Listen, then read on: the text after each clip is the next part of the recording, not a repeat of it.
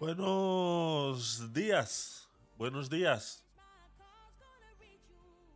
Estas eh, son las primeras palabras que digo en todo el sábado. Es increíble. esto es que no puede ser, no puede ser, no puede ser. Esto de levantarse tardísimo, no puede ser, no puede ser.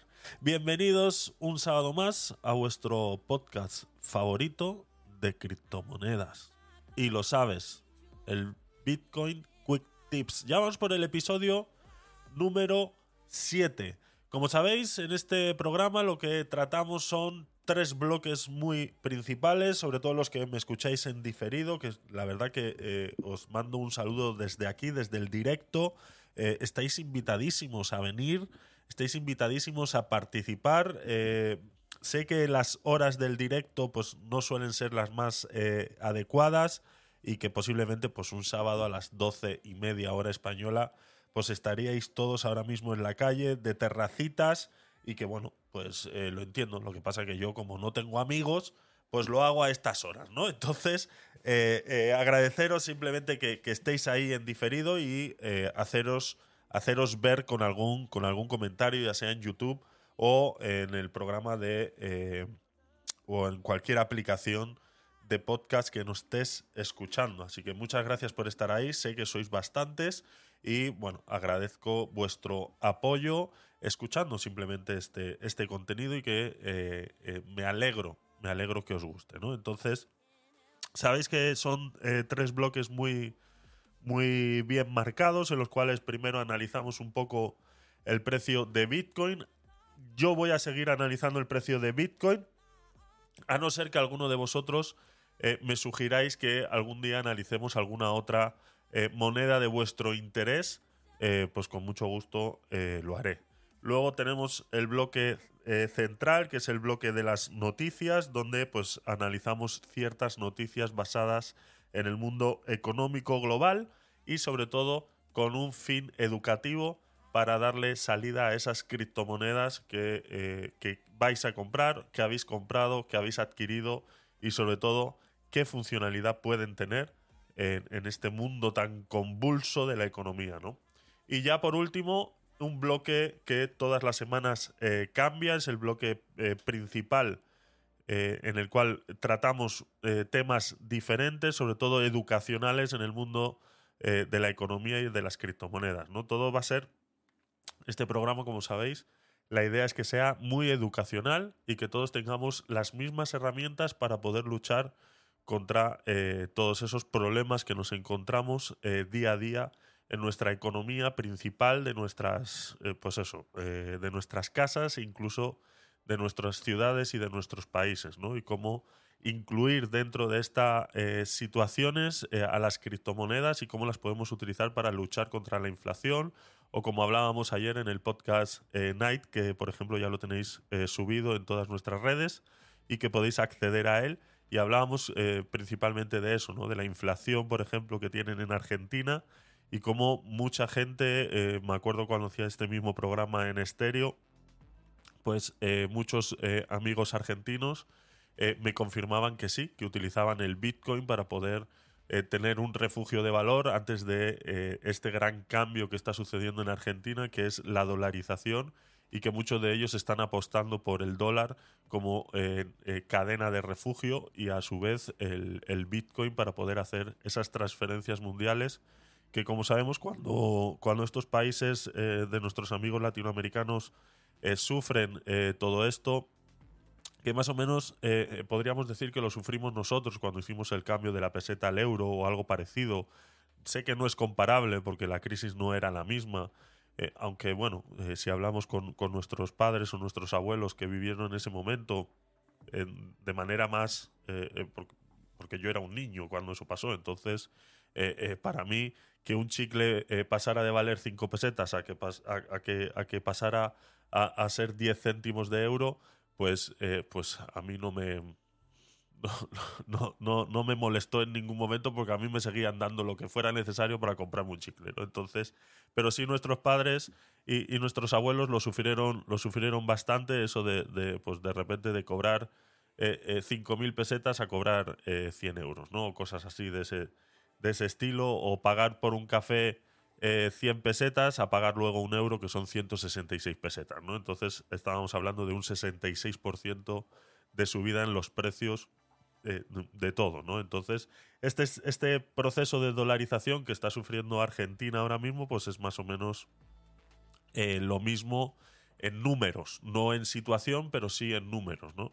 Entonces, eh, pues ya lo hablamos en su día y por eso la educación, educarse económicamente es muy importante y tener todos estos eh, datos encima de la mesa para poder tomar una decisión que esté basada en el conocimiento y que, que la, cada persona pueda tomar su propia decisión porque cada persona sabe muy bien cuál es su situación económica. No puede venir nadie, no hay un libro, no hay unas instrucciones, no es como una receta de cocina que si todos seguimos la misma receta nos va a salir el plato igual. Incluso así, eso no suele pasar. Entonces, eh, eh, la economía es así, cada uno tenemos la nuestra, tenemos unos valores, tenemos hijos, no los tenemos, eh, tenemos X trabajos que nos dan X ingresos y que puedo ahorrar X dinero y otros pues pueden ahorrar un poco más, entonces pueden utilizarlo de otras maneras. ¿no? Entonces este programa de criptomonedas está basado en eso, en cómo utilizarlas en cualquiera de estas situaciones y que bueno, si vosotros eh, eh, estáis interesados en ello y todo lo demás,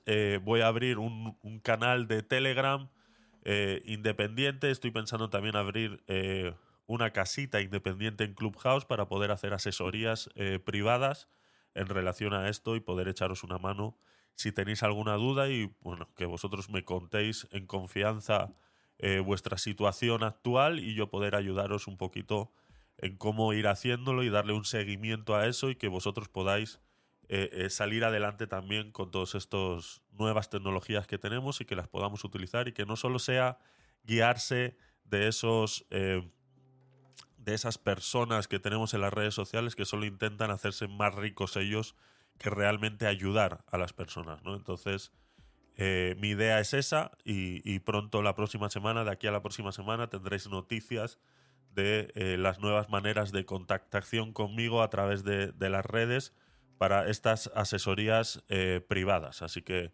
estar atentos a aquellos que estéis interesados y como siempre, pues con vuestras preguntas dentro del de los comentarios de YouTube o de cualquier canal eh, de podcast, pues eh, también las responderé con mucho gusto y sin ningún problema. Y si son cosas más personales, pues como digo, abriremos ese nuevo canal de asesorías eh, privadas. Así que, pues yo creo que poco más. Yo creo que podemos, podemos empezar. Vamos a poner la ráfaga de nuestro programa de Bitcoin y nos vamos para allá. Compartir. Compartir una cerveza es fácil, pero ¿por qué no compartir la libertad financiera? Comparte con los tuyos lo más grande de Bitcoin. Bitcoin Quick Tips, la libertad financiera a tu alcance. Un programa de gabinetedecuriosos.com. Libera tu economía ya. Todos los sábados a las doce y media mediodía, hora España.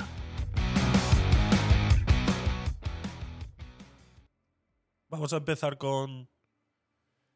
Empezamos con el análisis eh, de la criptomoneda favorita de este canal. Ah, empezamos con el análisis de Bitcoin y vamos a seguir con todo eso que estuvimos eh, viendo en su momento.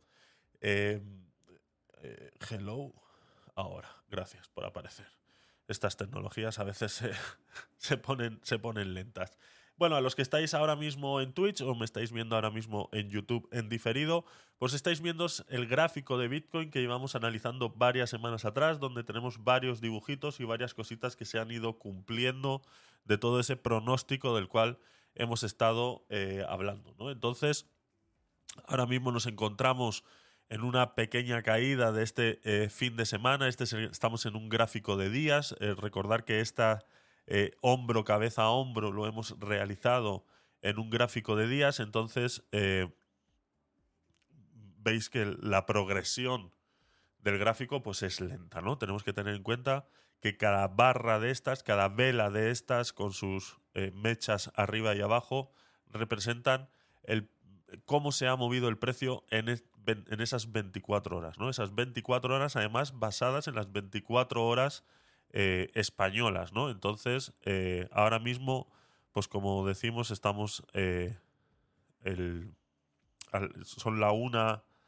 Bueno, es, es la una y dieciocho. Este es, en realidad, es, es, hora del Pacífico. Es la una y dieciocho, ¿vale? Entonces, está en 27.222 eh, dólares, ¿de acuerdo? Entonces, vimos cómo se nos cumplió cuando nosotros hicimos este gráfico lo hicimos eh, más o menos en esta última subida del 17 de marzo. Entonces, eh, esta última vela gigantesca del 17 de marzo fue cuando empezamos a dibujar este hombro cabeza a hombro basándonos en este hombro que teníamos aquí muy bien marcado y que mm, en el momento en el que sobrepasa esta, esta, esta pues, eh, precio más alto del hombro, es donde le damos inicio a la cabeza, ¿no? Por eso digo que en esta vela del 17 de marzo es cuando pudimos confirmar que la cabeza podía llegar a eh, suceder, ¿no? Entonces ahí fue donde empezamos a dibujar este, esta línea amarilla haciendo eh, la cabeza, ¿no? Porque días antes, sí es verdad que también pasó los niveles máximos de, del, hombro, ¿no? Entonces, pero eh, vimos que tuvo una recesión muy fuerte, tuvo un empuje hacia abajo muy fuerte y se y volvió a estar en los mismos niveles del hombro, ¿no? Hasta no eh, pasado el día 17 de marzo, horas tardes del 17 de marzo, no pudimos confirmar que esto eh, estaba sucediendo, ¿no? Y ahí fue cuando dibujamos esta parte del gráfico, esta cabeza del gráfico, y que, bueno, pues se ha ido cumpliendo más o menos, eh, pues ya sabéis, arriba y abajo de esta línea hasta el día 10 de abril, que lo comentábamos la semana pasada, que ha tenido este pequeño chinchón, digamos que se ha dado un golpe en la cabeza eh, nuestro, nuestro gráfico y se ha hecho un pequeño chinchón en la cabeza y salió esta fuerte subida en el precio, pero que bueno, que hemos visto que con los días después de intentar mantenerse y, estar convulso en el tiempo por estas eh, subidas de los intereses en Estados Unidos y no saber realmente cómo Estados Unidos va a combatir esa inflación que está sufriendo, pues porque, bueno, pues ya sabemos que, como lo hemos comentado muchas veces, la manera que está, que está acostumbrado Estados Unidos a, a sufrir la inflación es de dos maneras, o imprimir más billetes, bueno, en realidad de tres, ¿no? Y, y el problema es que está está sucediendo la tercera, ¿no? Eh, la primera sería imprimir más dólares, es, eh, lo hablábamos la semana pasada con el poder que está perdiendo, eh, que está perdiendo, como digo, Estados Unidos en el mundo con la dolarización, está perdiendo mucho, mucho poder, ya que China le está comiendo bastante la tostada en el mundo del petróleo y eh, entonces, eh, siempre imprimir dinero fue una buena excusa, ¿no? Porque siempre se iba a necesitar más, porque siempre todos los países iban a necesitar comprar petróleo en dólares, ¿no? Ahora ese chiringuito se le está acabando. China está cubriendo un gran pedazo en el pastel de ese, de ese pastel del petróleo y, está supliendo eh, yuanes a, Rusia, a Arabia Saudí y, y, está comprando petróleo en yuanes entonces eh, ese trocito del pastel se le, está, se le está yendo de las manos. ¿no? Por eso hemos visto que de unos meses para acá el tema de la inflación en Estados Unidos ha estado aumentando eh, eh, la tasa de intereses. ¿no? La tasa de intereses ha ido aumentando entre 100 puntos básicos, 200, o sea, 50 puntos básicos, 25 puntos básicos. Entonces esta semana del precio, donde vemos este chinchón que tuvo una subida, está eh, relacionada más o menos con esa incertidumbre de la subida de los eh, intereses en Estados Unidos. ¿no? Esa es la segunda opción, esa es por la que ha optado eh, más Estados Unidos y luego la tercera, que es la que es imprimir billetes y subir los intereses. Entonces está más o menos utilizando entre la segunda y la tercera opción Estados Unidos ahora mismo para poder pelear contra la inflación. Si vemos eh, bien, como hemos hablado muchas veces y como os he enseñado muchas veces en los, en los gráficos, aquí pues podemos tener una pequeña eh, cabeza de paloma con su cuello, su cabeza y su pico retorcido. En este caso, como es un gráfico de días, es menos visible.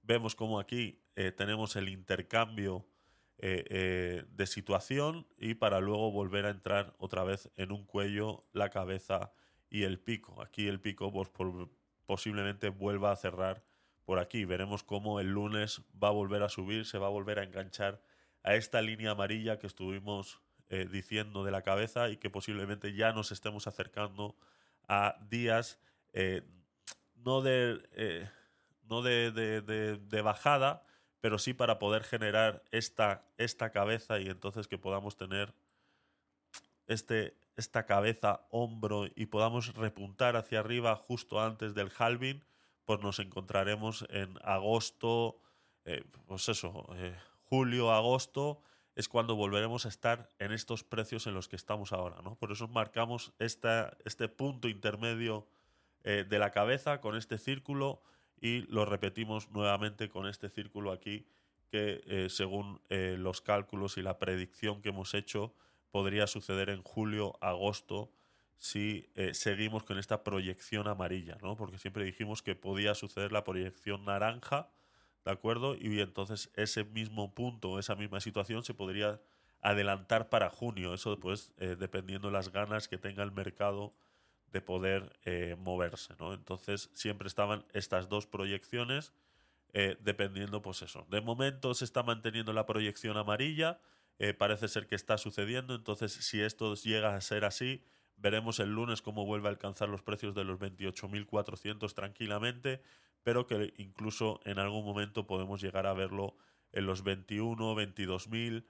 Eh, a los 25 seguro que lo vamos a ver. Esta línea que tenemos aquí de los 24.900 es el gran eh, suelo que tenemos ahora mismo. Este suelo de los 28.700 que muchos eh, analistas o en muchas noticias hablan como que si perdemos este suelo eh, realmente es una, es una pérdida grande.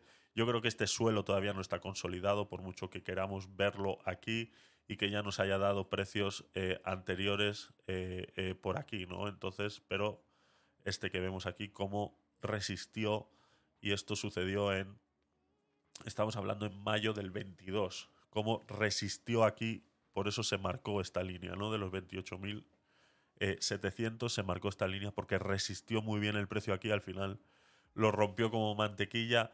Eh, esto empezó a suceder el 9 de mayo y al final lo rompió como mantequilla el 11 de junio, ¿no? Entonces vemos que aquí hay eh, varios días en los cuales estuvo resistiendo esta caída, pero al final la rompió, ¿no? Por eso ponen este suelo como un suelo muy resistente, pero claro, eh, estamos hablando que esto era eh, mayo del 22 y ya, nos, ya estamos en mayo del 23, eh, más avanzados allí, porque ya estamos en abril, ¿no? Entonces, estamos hablando de un año antes a esta misma situación. Entonces, hace un año estábamos en esta misma situación, pero como veis, no ha sido.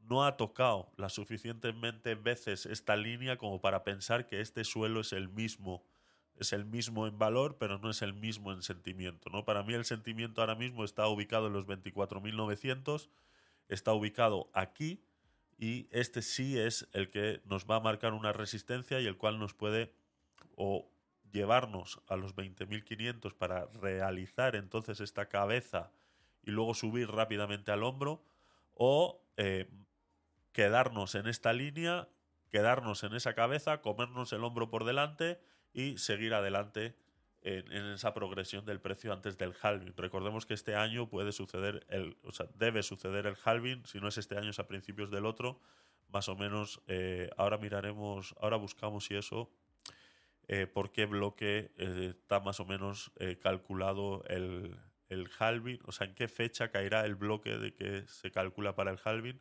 Lo veremos ahora porque eso se va actualizando, porque ya sabéis que está el, el código de Bitcoin está diseñado para que cada 10 minutos, promedio de cada 10 minutos, hubiera un bloque. A veces no sucede así, por ende, ese valor de tiempo no siempre es exacto. Entonces, no siempre va a caer en el, en día que podamos pensar hoy. Si calculamos a 10 minutos, pues igual ya mañana no, porque, eh, vuelvo y repito, se van acumulando esas diferencias y esos promedios que van sucediendo. ¿no? Entonces, eh, luego, si eso eh, lo vemos antes de irnos y, podemos dar una fecha un poquito más acercada, pero bueno, eh, el halving es un momento importante, es un momento en el que siempre el precio se va reflejando poco a poco. el, precio final de ese halving se va, eh, se va viendo, se va introduciendo dentro del precio poco a poco y seguramente pues para agosto y septiembre tengamos unas subidas importantes que nos puedan llevar incluso a los 39.500 y con un poco de suerte pues nos veríamos a precios del año pasado, que son todas estas líneas moradas que yo tengo aquí y estas rojas que tengo aquí de casi los 70 mil dólares. ¿no? Entonces, eh, es interesante eh, que lo sigamos viendo, lo seguiremos viendo todas las semanas y bueno, si tenéis alguna, alguna pregunta o alguna sugerencia o algo, o algo que queráis aprender del tema de análisis técnico de las criptomonedas, pues eh, con mucho gusto. Aquí me aparecen aquí abajo dos marcas con la bandera de Estados Unidos y eh, Durable Good Orders eh, Mom y el Durable Goods Order Mom igual. Y aquí Día de la Tierra, Minería de Bitcoin y Desarrollo Sostenible, Posibilidad U Oxymoron. Pues bueno, estos son noticias que van, que van saliendo. Esto fue hace cinco horas eh, en Bain Crypto. Y bueno, que pues poco más. Vamos a abrirla y de repente eh, la podemos analizar un poquito eh, ahora en el tema de las de las criptomonedas. Pero, eh, ¿dónde se, me ha ido? ah, claro, es que se abre aquí en... Perdón. Vale, pues entonces ahora lo, ahora lo vemos. Entonces, poco más, poco más con el gráfico, estamos a la expectativa.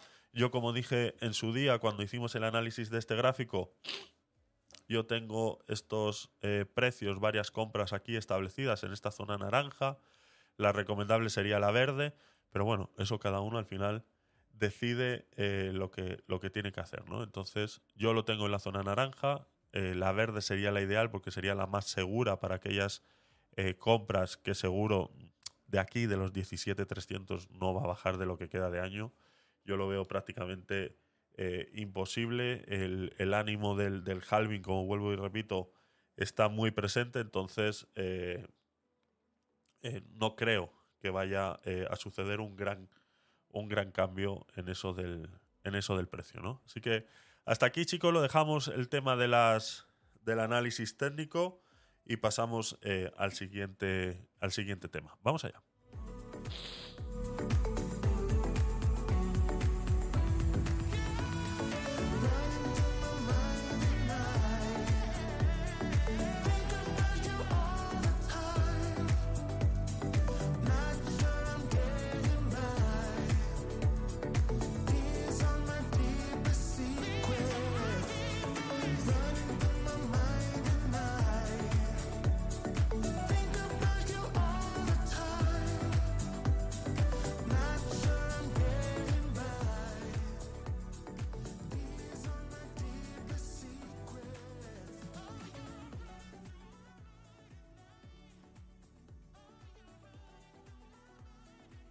Vamos con las noticias eh, de hoy, las noticias de este programa de Bitcoin Quick Tips número 7. Estamos en domingo, son la una de la tarde hora española. Y vamos con las noticias. Estábamos hablando del gráfico hace un momentito, así que hemos eh, accedido a una eh, noticia que parecía ser relevante en cuestión del precio, ya que nos lo manda TradingView y nos lo marca ahí en el gráfico. Por curiosidad vamos a leerlo, no sabía que se había dado esta noticia, pero bueno, es, eh, eh, es el tema de la minería de Bitcoin. ¿no? Sabemos que es, es eh, algo súper catastrófico, siempre se habla de que no se entiende, no, no llega a entenderse. ¿no? Estamos en un punto de la sociedad en que todo lo woke y todo lo progre es mejor que todo lo demás. ¿no? Entonces es muy woke ser friendly con, la, con, con, pues, con, eso, ¿no? con el medio ambiente. ¿no?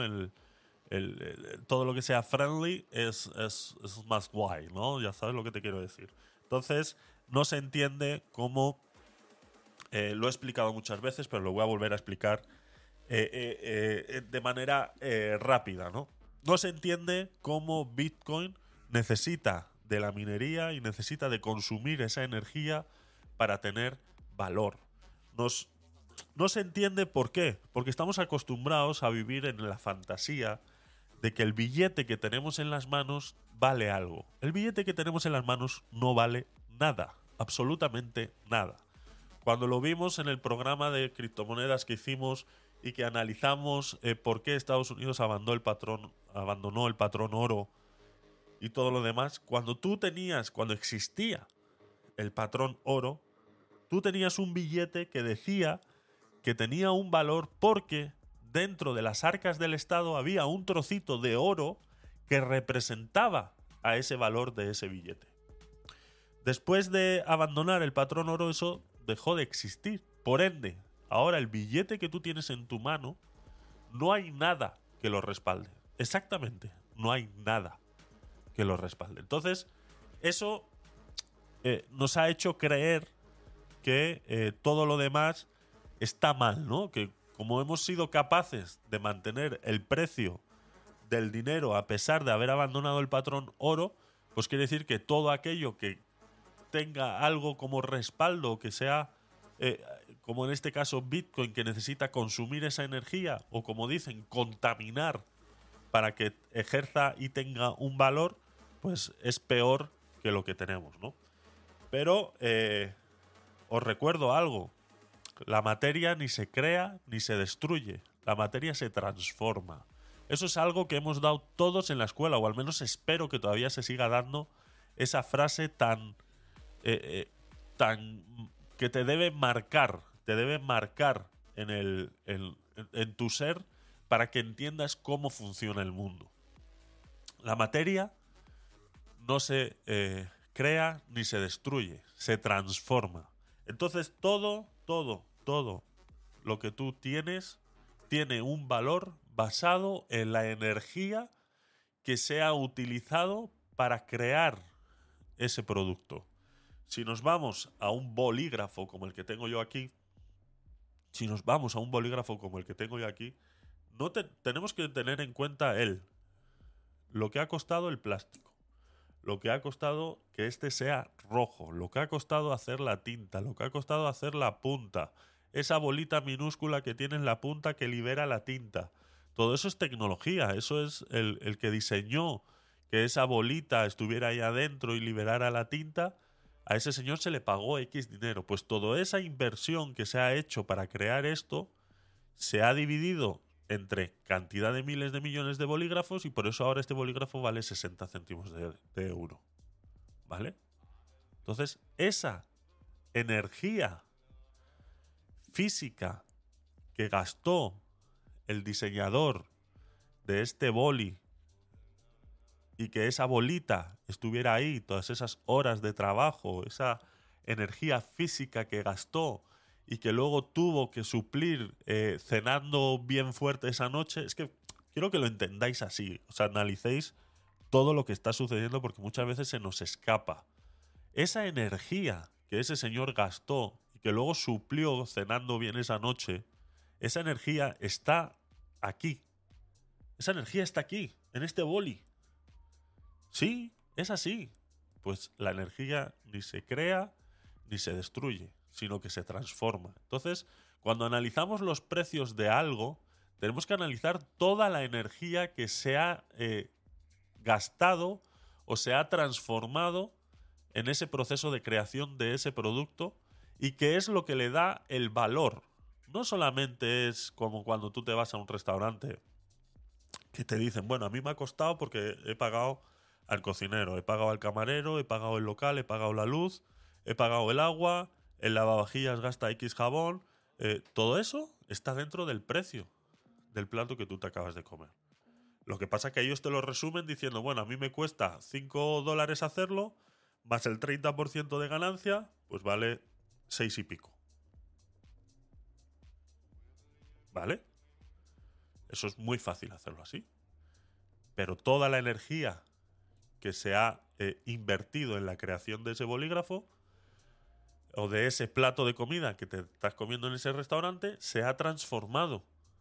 Toda la energía que se ha transformado en ese plato ahora pasa a ser parte de ti a la hora de ingerirlo. Y esa energía quieras o no, la vas a reutilizar tú para ejercer cualquier otra labor. Cuando tengamos eso entendido, cuando entendamos eso de manera intrínseca cada vez que hablamos de algo y ejercemos una opinión sobre algo, entonces entenderemos que la minería de Bitcoin es necesaria. Es necesaria ya no solo por seguridad, sino que es necesaria para que el valor de Bitcoin esté estable, o sea, no estable, sino que exista el Bitcoin y que realmente pueda competir contra esos papelitos que nosotros le estamos dando un valor porque eh, eh, así lo hemos querido. Porque si ahora todos nos pusiéramos de acuerdo y dijéramos el dólar no vale nada, señores, el dólar no vale nada. Es un papelito. Es un papelito. Ya no está el oro respaldando eso. Entonces, cuando entendamos que la energía ni se crea ni se destruye, sino que se transforma, cuando tengamos ese pensamiento intrínseco dentro de nosotros y que cada vez que hablemos y analicemos una situación, veamos que la energía que se ha utilizado para crear ese producto, que la energía que se ha utilizado para crear cualquier cosa, es lo que realmente le da valor a esa cosa. ¿Vale? No solamente es, es que claro, me ha costado el plástico para este boli, me ha costado X, eh, la tinta para este boli me ha costado X. Pero es que ya no solamente lo que te ha costado el plástico, sino lo que ha costado eh, eh, toda la ingeniería que hay detrás, vuelvo y repito, el señor que diseñó que esa punta de ese bolígrafo tuviera una bolita súper microscópica dentro y que esa es la que liberaría luego la tinta, toda esa energía física que incluso gastó ese ingeniero creando ese bolígrafo está dentro del bolígrafo que tú has comprado a 60 céntimos. Entonces, eso es lo que pasa con la minería de Bitcoin y eso es lo que no se entiende. Por eso es que dicen desarrollo sostenible, posibilidad u oxímoron. La minería de Bitcoin es el proceso de verificar y añadir transacciones a la blockchain de la red pública de Bitcoin. Sí, es una de las opciones, o sea, es una de las partes del proceso de la minería de Bitcoin. La verificación y añadir transacciones a la blockchain de la red pública. Este proceso lo lleva a cabo los mineros que utilizan eh, poderosas computadoras para realizar cálculos complejos para resolver problemas matemáticos y a cambio son recompensados con criptomonedas recién creadas, ¿no? Eh, Bitcoin recién creado. ¿no? El proceso de minería de Bitcoin requiere mucha energía, correcto. Esa energía es la que le da el precio a Bitcoin. Cuanto más energía sea necesaria, quiere decir que más transacciones se están haciendo. Cuantas más transacciones se están haciendo, más compras y más ventas se están realizando. Entonces, cuantas más compras se están realizando, más va a subir el precio porque más energía se está consumiendo. Así es, es así nos guste o no. Y como resultado ha generado preocupaciones sobre su impacto ambiental. Ahora vamos ahí. La gran mayoría de la minería de Bitcoin se realiza utilizando hardware especializado que requiere una cantidad significativa de electricidad para funcionar. La energía. No se nos olvide. Electricidad. Sí, suena como que es que está gastando mucha luz, es que la luz, el CO2... Eh, señores, yo no tengo la culpa de que cuando yo enciendo un puto bombillo en mi casa haya un hijo de puta quemando gas para darme electricidad. Yo no tengo la culpa, esa es la culpa la tienen los gobiernos y las grandes empresas eléctricas. No me quieras transferir a mí ese problema de culpa porque tú no subiste a hacer tu trabajo y tus deberes en el debido momento cuando los tenías que hacer. Y ahora, claro, ahora nos echamos las manos a la cabeza porque tenemos una bolsa de CO2 encima de la cabeza que nos está creando una, una sequía aquí en España horrible. Por ejemplo, ahora nos echamos las manos a la cabeza por eso. Y ahora la culpa la tengo yo. Porque he encendido un bombillo o porque ahora mismo tengo dos luces aquí encendidas que me están, eh, eh, eh, que me están haciendo ver más guapo. Pues te jodes, es lo que hay. Yo me quiero ver más guapo aquí ahora mismo en el vídeo. ¿De acuerdo? O sea, no me vas a hacer a mí transferir no me puedes tú transferir un problema que has generado tú como gobierno, que son los que tomáis decisiones, y las grandes empresas, que son los que realmente tomáis las decisiones. Yo no tengo el poder. Porque si yo tuviera el poder, yo hubiera plantado paneles solares hace 30 años atrás que existieron, no ahora. Entonces, eh, eh, por favor, seamos serios, ¿no? Dice, esta electricidad generalmente se obtiene a partir de fuentes no renovables como el carbón o el gas natural. ¿Yo tengo la culpa? Yo no tengo la culpa. Construyendo a las emisiones de gases de efecto invernadero y otras formas de contaminación ambiental. En este artículo, Bain Crypto dará una aproximación a una pregunta que ha perseguido la comunidad de Bitcoin desde su creación y en la cual no han sido pocos los debates al respecto. Es el panorama eh, general. ¿no? Dice la noticia, en los últimos años hay un interés creciente en el uso de fuentes de energía renovable para impulsar las operaciones de minería de Bitcoin. Lo hablamos con una eh, noticia cuando vimos que de China estaban echando a todos los eh, mineros de Bitcoin por, eso, ¿no? Con la excusa de que se, se contaminaba mucho y China pues tenía que hacerse hacerse ver dentro del panorama como que estaban haciendo algo para acabar con el CO2 y para ellos lo más fácil era acabar con la minería eh, eh, de Bitcoin en China porque también a su vez y no lejos de la realidad estaba compitiendo contra, contra la moneda china ¿no? entonces mataron dos pájaros de un tiro y parecieron ser los eh, liberadores de la verdad en el, en el mundo eh, diciendo pues nos quitamos este eh, nivel de CO2 de encima gracias a que hemos eliminado a Bitcoin y a ver si algún país hace exactamente lo mismo, ¿no? Cuando en realidad ellos utilizan más carbón que ningún otro país para calentarse en invierno. Entonces, eh, bueno, es un poco de doble moral en este, en este sentido, ¿no? Algunos mineros están utilizando energía hidroeléctrica o energía solar para reducir su huella de carbono. Además, está diseñando un nuevo hardware de minería para que sea más eficiente eh, a la hora desde, o sea, más eficiente desde el punto de vista energético, ¿no? Eh, lo hablamos por eso, ¿no? Decía que cuando los mineros fueron echados de, China eh, por la minería de Bitcoin, muchos de ellos se trasladaron a Texas. En Texas tenemos esas, eh, lo habéis visto en las películas muchas veces, esas grúas, esos martillos gigantes que están sacando petróleo del, fondo de la tierra y eh, veis que siempre tienen como una pequeña mecha, eh, fuego, hay fuego en la punta de esa, de esa grúa, de ese martillo extractor de, petróleo. Hay, hay, una llama ardiendo constantemente, ¿no? Esa llama ardiendo constantemente es el gas que está saliendo de esa excavación, ¿no? Porque no nos olvidemos que antes de llegar al núcleo eh, de petróleo que tenemos eh, debajo de la Tierra, este núcleo de petróleo está envuelto por otro muy grande que es gas. Este gas eh, es, no es que sea peligroso extraerlo, pero no es igual de rentable que extraer el petróleo que está ahí. Entonces ese gas se desperdicia quemándolo de esa manera, ¿no? Por eso encima de las torres extractoras de petróleo en, Estados Unidos tienen esa llama ardiendo constantemente, ¿no? Entonces ese es el gas que se está desperdiciando porque volvemos a lo mismo, la inversión que ellos han hecho ha sido para extraer el petróleo, por ende el gas no les interesa, entonces lo queman.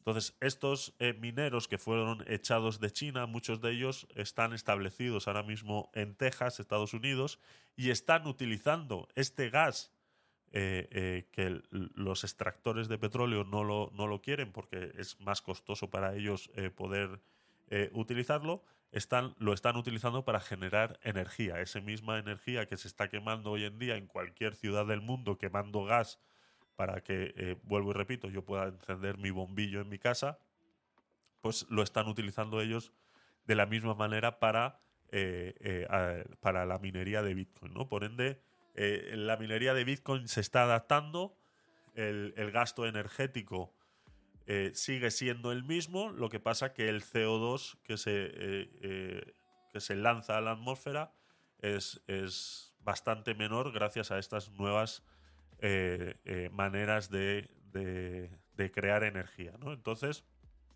cuando el hardware que se está utilizando se vuelve obsoleto, a menudo termina en los vertederos. ¿no? Esta es otra cosa de que se ha eh, criticado mucho a la minería de Bitcoin y es el reciclaje que se debería hacer con estos aparatos que minan Bitcoin. Esto, vuelvo y repito, es que esto es una doble moral. Porque, señores, cambias más veces tú, tú, Tú, tú, tú, mírate, mírate. ¿Tienes un espejo? Mírate. Tú cambias más veces de ordenador en tu vida que lo que se cambia de Bitcoin. ¿Y cuántas personas hay en el mundo ahora mismo con acceso a un ordenador y que cada 3, 4 años máximo están cambiando de ordenador? O vámonos solamente a los profesionales que necesitan un ordenador para trabajar, cómo lo cambian todos los años y esos ordenadores no se reciclan. Esos ordenadores, con un poco de suerte, van al mercado de segunda mano y alguna otra empresa los llega a comprar un poquito más pequeña que necesita menos recursos, lo va a comprar, va un poquito más al mercado de segunda mano. Poco más. Entonces, eh, seamos un poco objetivos cuando hacemos este, este tipo de, reclamaciones de que es que no se recicla todo eso. El teclado, el ratón de tu ordenador. Eh, ¿Cuántas veces has tirado tus ratones y teclados del ordenador? O sea, seamos serios. O sea, de verdad, ¿vas a poner en duda eso? Venga, por favor. Entonces, es una doble moral eh, para todos. O sea, ¿no? es, que me molesta mucho que no se recicle el hardware que utilizan para minar pero claro, yo eh, se me acaba el mando de, yo qué sé, o, se me rompe un poquito el, teclado y ya lo estoy cambiando. O sea, por favor, o sea, eh, seamos serios, ¿no? Entonces, eh, dejemos la doble moral a un lado y seamos más objetivos cuando, cuando criticamos algo, ¿no? En general, la relación entre la minería de Bitcoin y el medio ambiente es compleja. Sí, es compleja. Bueno, pues como todo, si bien la minería de Bitcoin requiere una cantidad significativa de energía, se están realizando esfuerzos para reducir su impacto ambiental. ¿no? Eh, la cantidad significativa de energía. Es lo que estaba diciendo antes. La clave, señores. La clave es esa. La energía ni se crea ni se destruye, sino que se transforma. En el momento que entendamos eso, eh, vamos a entender todo lo demás. Porque es que si no, eh, no estamos en la misma sintonía para poder analizar este tipo de cosas, ¿no? Entonces, criticar a la minería de Bitcoin porque crea, eh, eh, por el CO2 que se crea cuando consumen energía, vuelvo y repito, yo no tengo la culpa de que tú como gobierno, Estado y tú como empresa privada eh, gestionadora de suministrarme energía, no haya hecho sus deberes en su debido momento y siga quemando gas o en países del Asia estén quemando todavía carbón a día de hoy y que quieras hacerme entender que soy yo el que tiene la culpa porque utilizo tres o cuatro horas más en lavavajillas o porque en vez de poner dos lavadoras a la semana pongo tres. O sea, perdóname, no soy yo el malo de la película. El malo de la película aquí eres tú. Entonces, haz tú tu trabajo y deja de echarle la culpa a los demás. Eh, la economía y el medio ambiente pues, son eh, incompatibles. Como sabemos, eh, hoy en día respetar el medio ambiente es prácticamente morir en el intento. O sea, el que quiera poner placas solares hoy en día en su casa es como, pues eso, es pegarse un tiro en el pie, ¿no? Entonces es muy problemático. hola Nora, ¿qué tal? bienvenida, gracias por estar ahí. leo tus comentarios. Eh, son las empresas fabricantes las que deben dar la opción del reciclaje de aparatos informáticos. Correcto. En América eh, al sur, ejemplo, se pueden rearmar, se gestiona de otra manera. Ejemplo, los coches eléctricos no tienen eh, baterías eléctricas recicladas. Correcto, exactamente. Si es que, por ejemplo, aquí en, en España, cuando tú compras un aparato electrónico, hay una parte del precio que está ya... Es que ese es... Eso lo hemos hablado muchas veces también en la parte de... Bueno, y que corresponde también hablarlo aquí como parte de la economía y cómo no se visibiliza realmente el gasto que se está eh, haciendo y cómo no se distribuyen realmente las culpas en las personas en las que hay que culpar. ¿no? Aquí en España tenemos un problema con el manejo de los precios y es que estamos acostumbrados a lo que se llama el PVP, ¿no? el precio eh, recomendado eh, final, ¿no?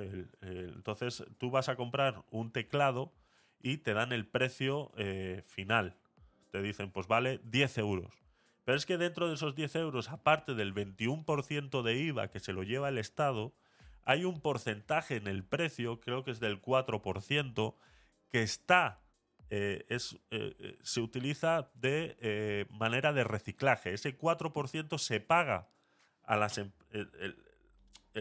esa parte del, precio, que es un 4%, se distribuye en las empresas que tienen que ser las encargadas de reciclar ese teclado que yo acabo de comprar, ese mouse que yo acabo de comprar en 10 euros. Entonces, ¿qué es lo que pasa? Que yo, como persona de a pie, yo esa información no la sé. Porque a mí en mi ticket no sale por ningún lado. Solamente sale el 21% de IVA. No sale el impuesto de reciclaje, que se llama. Eh, que no sé cuánto. He dicho 4%, pero creo que andaba por ahí. Impuesto de reciclaje. Eh, impuesto la ley de residuos.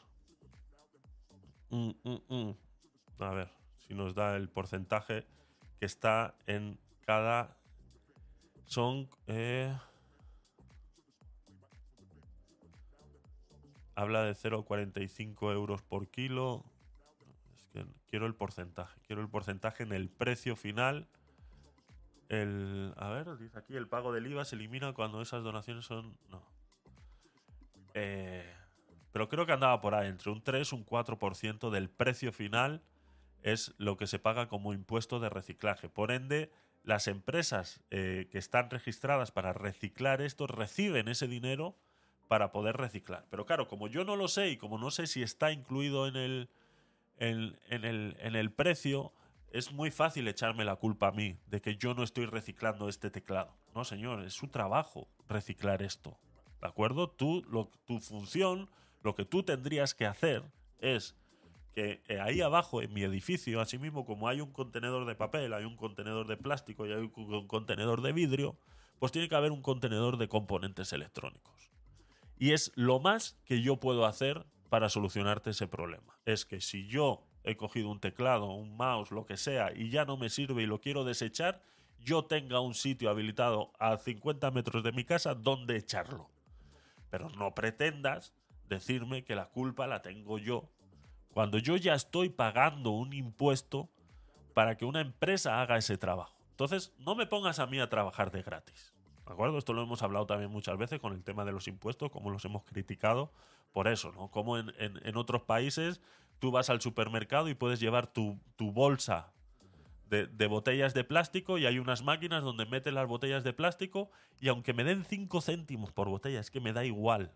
Aunque me den 5 céntimos por botella y, y meta yo 10 botellas y tenga, pues eso, 50 céntimos para ahorrarme en el supermercado en ese momento. Me da igual, algo, algo algo. ¿De acuerdo? No, o sea, no me pongas a trabajar de gratis.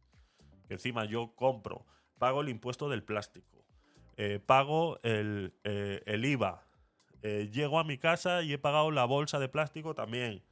Llego a mi casa, consumo, lo separo, te lo llevo al contenedor y encima tú te lo comes gratis. no estoy de acuerdo. O sea, el trabajo lo estoy haciendo yo y tú no estás haciendo nada. Porque luego recibir todo ese plástico allí y procesarlo es la parte más sencilla del proceso. Porque lo demás todo es conciencia y trabajo gratis. entonces no, no cuentes conmigo para eso, lo siento. Entonces, eh, con los componentes electrónicos pasa exactamente lo mismo. El precio de un coche eléctrico, el 80% del precio de un coche eléctrico son las baterías. Entonces, ¿eso qué pasa? ¿Qué pasa con eso? O sea, cuando de aquí a 10 años que tú te acabas de comprar un coche eléctrico y te acabas de gastar 80.000 euros, 100.000 euros si es un Tesla, a los 10 años que esas baterías pierden toda la capacidad que ellos te vendieron en su momento, porque claro, cuando tú compras, cuando tú compras un producto, tú valoras dentro del precio el tiempo que te va a ser útil. ¿no? Yo, por ejemplo, trabajo con ordenadores y hago diseño gráfico, eh, edito vídeo y todo lo demás. Entonces, yo me acabo de comprar ahora una tarjeta de vídeo nueva para el ordenador en la cual me he gastado 1.200 euros. Pues yo sé que esos 1.200 euros a mí, con mi trabajo y con lo que yo tengo que hacer, pues me va a, me va a valer eh, tres años. Entonces yo tengo que dividir esos 1.200 euros en esos tres años y eso es lo que yo anualmente estoy gastando y estoy invirtiendo en eso. Pues con un coche eléctrico es exactamente lo mismo. Si yo me he gastado 100.000 euros en un Tesla y me dicen que el Tesla, con el modelo que yo he comprado, tiene una autonomía de 500 kilómetros por carga, pues 500 kilómetros por carga los tiene cuando son nuevos. Cuando va pasando el tiempo, te vas dando cuenta que esa carga ya no es la misma, porque es lo mismo que nos pasa con los móviles, es el mismo sistema. O sea, a los 5 años el móvil que tienes ya no tiene la misma capacidad de carga. Entonces, Está calculado que el coche te va a durar con la capacidad de carga más o menos por encima de, una, de, un nivel razonable, que digamos el 70%, si todavía tienes Incluso los móviles, cuando los llevas a vender a, a- segunda mano y te analizan la batería y está por debajo del 80%, el precio baja a la mitad de lo que ellos te lo iban a pagar. O sea, tú vas con tu móvil que tú tienes ahora y le dices, mira, me quiero deshacer de este, cómpramelo, y ellos lo ponen en segunda mano. Pues si la batería está por encima del 80%, digamos que te dan 100 euros. Si está por debajo del 80%, si la salud de la batería está por debajo del 80%, te dan 50. O sea, si está el 79% de salud, te dan 50 euros. La mitad. Entonces, traspola eso a un coche. Cuando ese coche que tú te acabas de gastar 100.000 euros en ese coche, en 5 años la salud de la batería está en 80%, por ende, los 500 kilómetros de autonomía que te daba al principio, ahora resulta que son 300, dices, hostias, ¿ahora qué? ¿Ahora qué? Y teniendo en cuenta que el 80% del valor de un coche eléctrico son las baterías, entonces eh, es rentable. Claro, es rentable. Es rentable para las empresas de, que venden coches que el precio de la gasolina esté al precio que está. Cuanto más alta esté el precio de la gasolina, más yo me estoy ahorrando al comprarme un coche eléctrico. Entonces, eh, uff, qué complicado, ¿verdad? Entonces, si vendemos muchos más coches eléctricos, deja de haber muchos más coches de combustión eh, eh, eh, fósil, el, el precio de la gasolina no tendría que bajar porque ya hay más gasolina. Entonces, el, último que ha comprado el coche eléctrico sigue comprándolo a 100.000 euros, pero el precio de la gasolina acaba de bajar. Entonces, ya no es igual de rentable que cuando lo compró el primero que empezó a comprar coches eléctricos, cuando la gasolina estaba a los precios que está. ¿Hemos pensado en eso? No, no lo hemos pensado, ¿verdad? ¿Ahora qué? Ahora yo tengo un coche que me he gastado 100.000 euros, que los dos primeros años me fue rentable porque los precios de la gasolina estaban como estaban. Ahora los precios han bajado a unos niveles, después de esos dos años, han bajado a unos niveles que ya el coche no me es rentable. Y encima está perdiendo autonomía. Y como está perdiendo autonomía, ya si yo lo quiero revender, ya no vale los 100.000 euros, sino que ya vale 70, ya vale 60. Y si quiero reemplazar esas baterías para luego eh, obtener nuevamente mi autonomía de 500 kilómetros hora y que aún así todavía sea un poquito rentable, resulta que es el 80% del valor. O sea, tengo que pagar que otros 30.000 euros para cambiar las baterías. 60.000 euros para cambiar las baterías. Vale, lo hago, los tengo, con dos cojones, los pongo, toma, 60.000 pavos.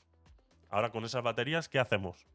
¿Alguien ha pensado que esas baterías hay que reciclarlas? ¿O que las metemos bajo tierra como hacemos con el uranio eh, eh, eh, de, de las plantas nucleares? Lo metemos bajo tierra, ¿no? Creamos contenedores bajo tierra y lo vamos metiendo ahí.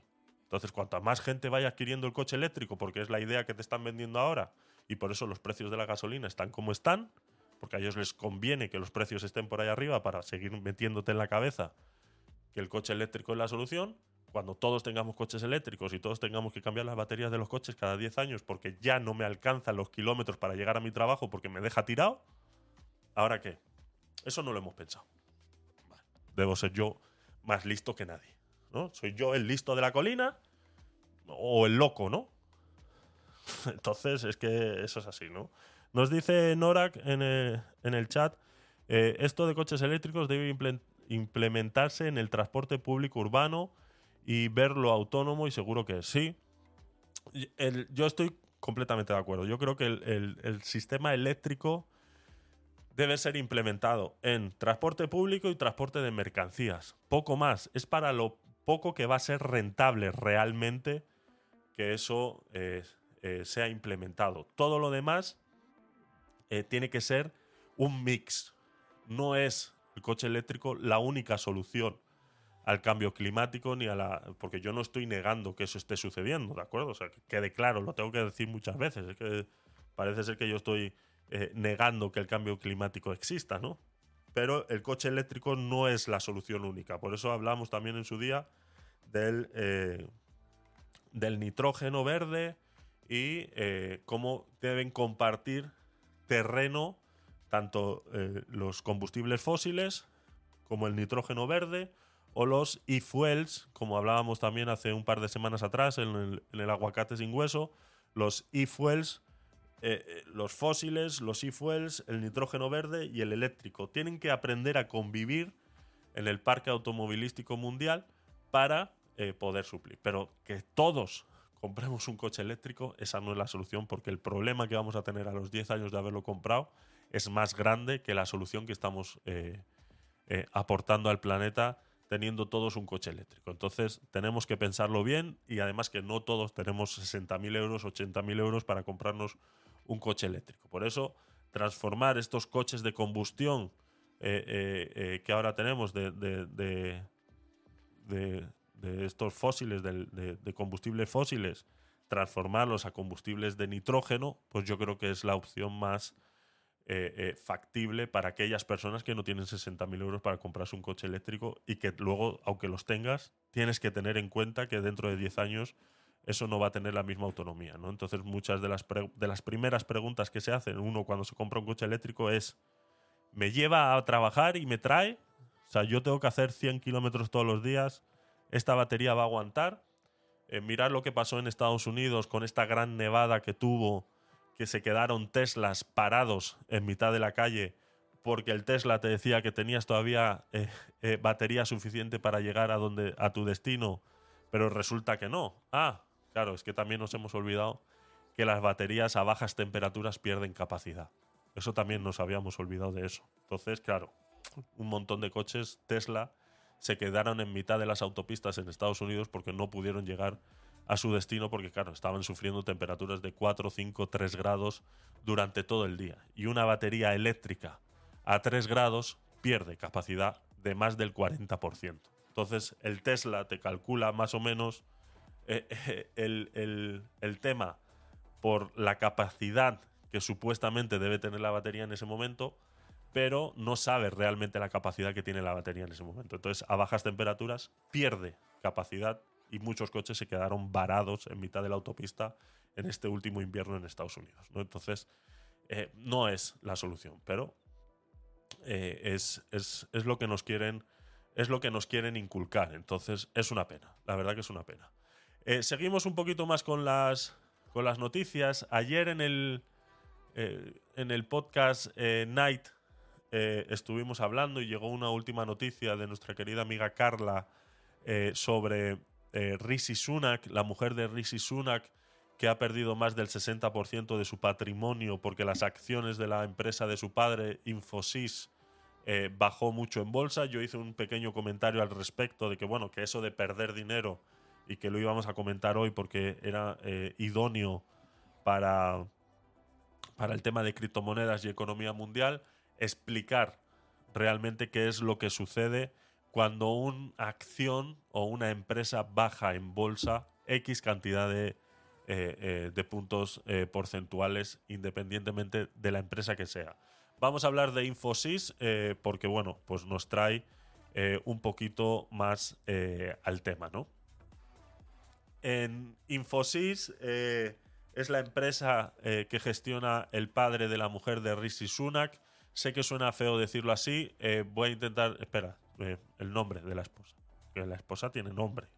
As, Aksata Murti. Aksata Murti, la esposa de Rishi Sunak, el ministro eh, em, de Gran Bretaña, Reino Unido y, demás, perdió 500 millones de rupias, 60 millones de dólares eh, eh, por, golpeada por las acciones de Infosys, ya que bajaron entre, eh, la noticia dice, un 9,4% el pasado lunes. Vale, ¿qué representa? ¿Podemos ver esto en el gráfico? No, no lo podemos ver. Y os voy a explicar por qué. Porque a la hora de ver un gráfico de este tema y atender a estas noticias que no dejan de ser noticias sensacionalistas, porque eh, si te pones a investigar un poquito más sobre esta noticia, vais a ver que hay mucho más detrás de lo que realmente han querido, han querido decir con esta noticia. ¿no? Ya que Rishi Sunak está siendo investigado en el Reino Unido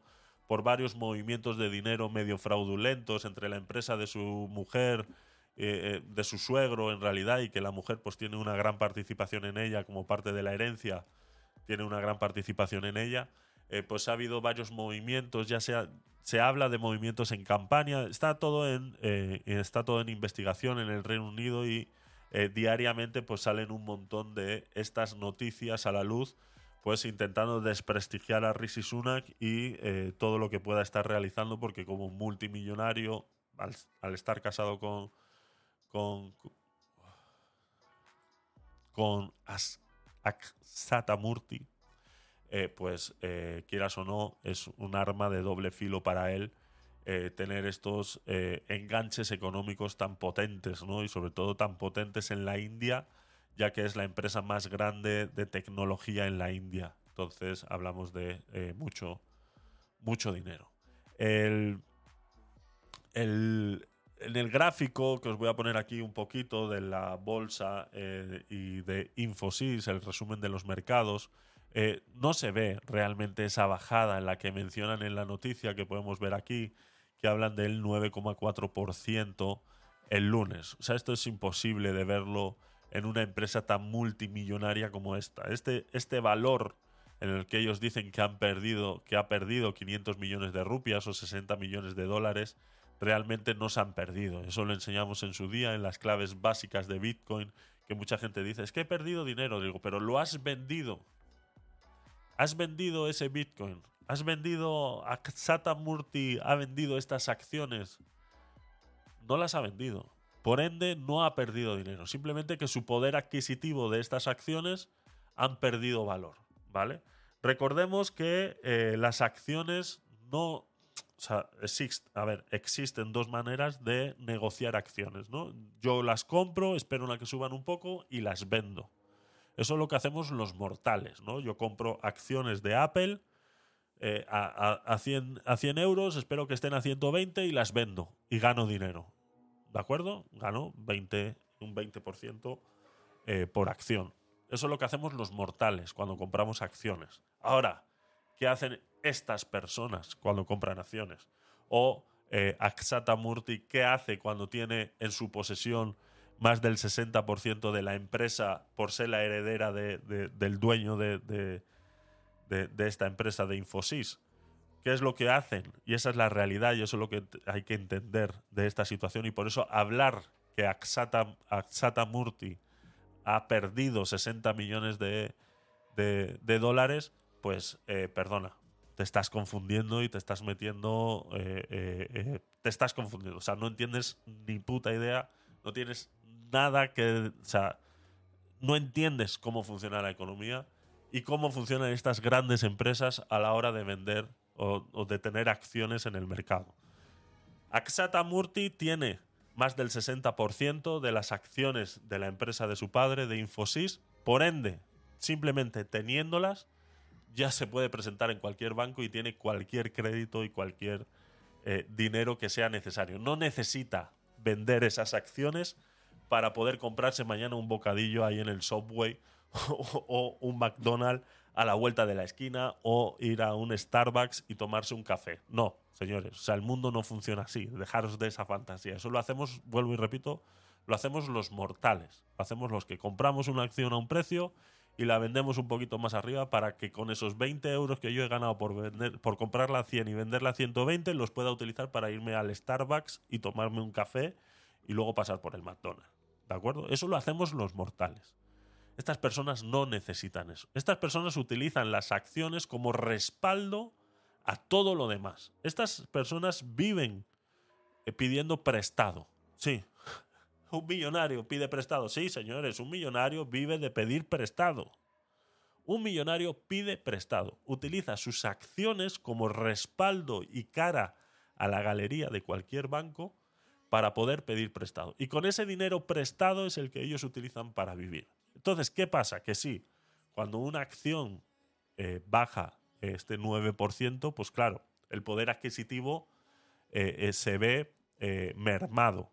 Pero de cara a los bancos, ella sigue manteniendo esas, esas acciones. Se tendría que ir prácticamente a cero para que los bancos se pudieran preocupar un poquito de todo el dinero que debería Aksata Murti por todo lo que haya pedido prestado por ahí, o que incluso eh, Rishi Sunak esté utilizando también ese poder para poder eh, eh, suplir pues, todas sus necesidades como cualquier ser humano. ¿no? Entonces, cuando vemos estas, estas noticias, de que ha bajado un 9%. Si yo pongo aquí el gráfico en máximos, pues realmente no es nada que me preocupe, porque si vemos la progresión de los datos máximos de Infosys, que empezó en 1999, que fue cuando entró en bolsa, eh, y, tenía, eh, estaba en 1227.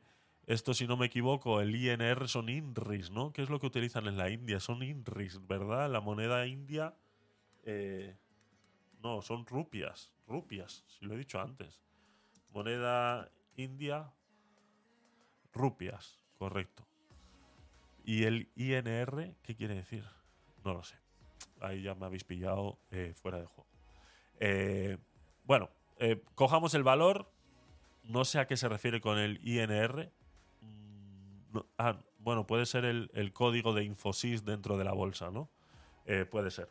no lo sé. Esto llegó ayer a mi poder y no lo he podido analizar mucho. Simplemente vamos a analizar el gráfico en, vivo, por eso que un 9, porque quiero que entendáis que un 9,4% en una empresa como esta y la progresión que ha tenido no tiene ningún no tiene ninguna preocupación, aunque un 9,4% en la bolsa es eh, muchos se pegarían un tiro, ¿vale? Porque sí, cuando tú vas al límite, que esa es otra de las cosas que tenemos que entender también de cómo eh, es que ha habido un millonario tal que eh, está en la bancarrota.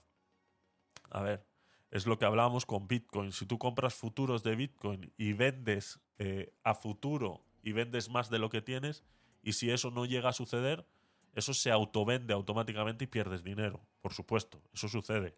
Por eso no se recomienda en ningún momento, eh, eh, eh, al menos yo en este programa no te voy a recomendar en ningún momento que trabajes a futuros. Entonces, eso es otra manera de utilizar las acciones, ¿no? De decir que, bueno, hoy valen 10.000, préstame préstame X dinero basado en que el precio de hoy está en 10.000, pero que dentro de un año, cuando yo te voy a devolver el dinero, la acción va a estar en 15.000, por ende, lo que yo gano con esa acción, esa revalorización de esa acción de aquí a un año, puedes prestarme X dinero. Si llega esa fecha y no se ha alcanzado ese valor, esa acción, si en la cantidad de esa acción o esa revalorización no es capaz de cubrir el préstamo que yo eh, te he dado en base a esa progresión que tú me dices que va a suceder y que estamos confiando que suceda, no sucede, se vende la cantidad de acciones necesarias para cubrir ese dinero que tú me debes, ¿no? Entonces, claro, esto yo lo puedo multiplicar hasta por 100. O sea, yo puedo multiplicar este valor hasta por 100 las veces que a mí me dé la gana. O sea, hasta por 100. Entonces, eh, mucha gente utiliza estos valores hasta por 3, por 5, por 6, por 10.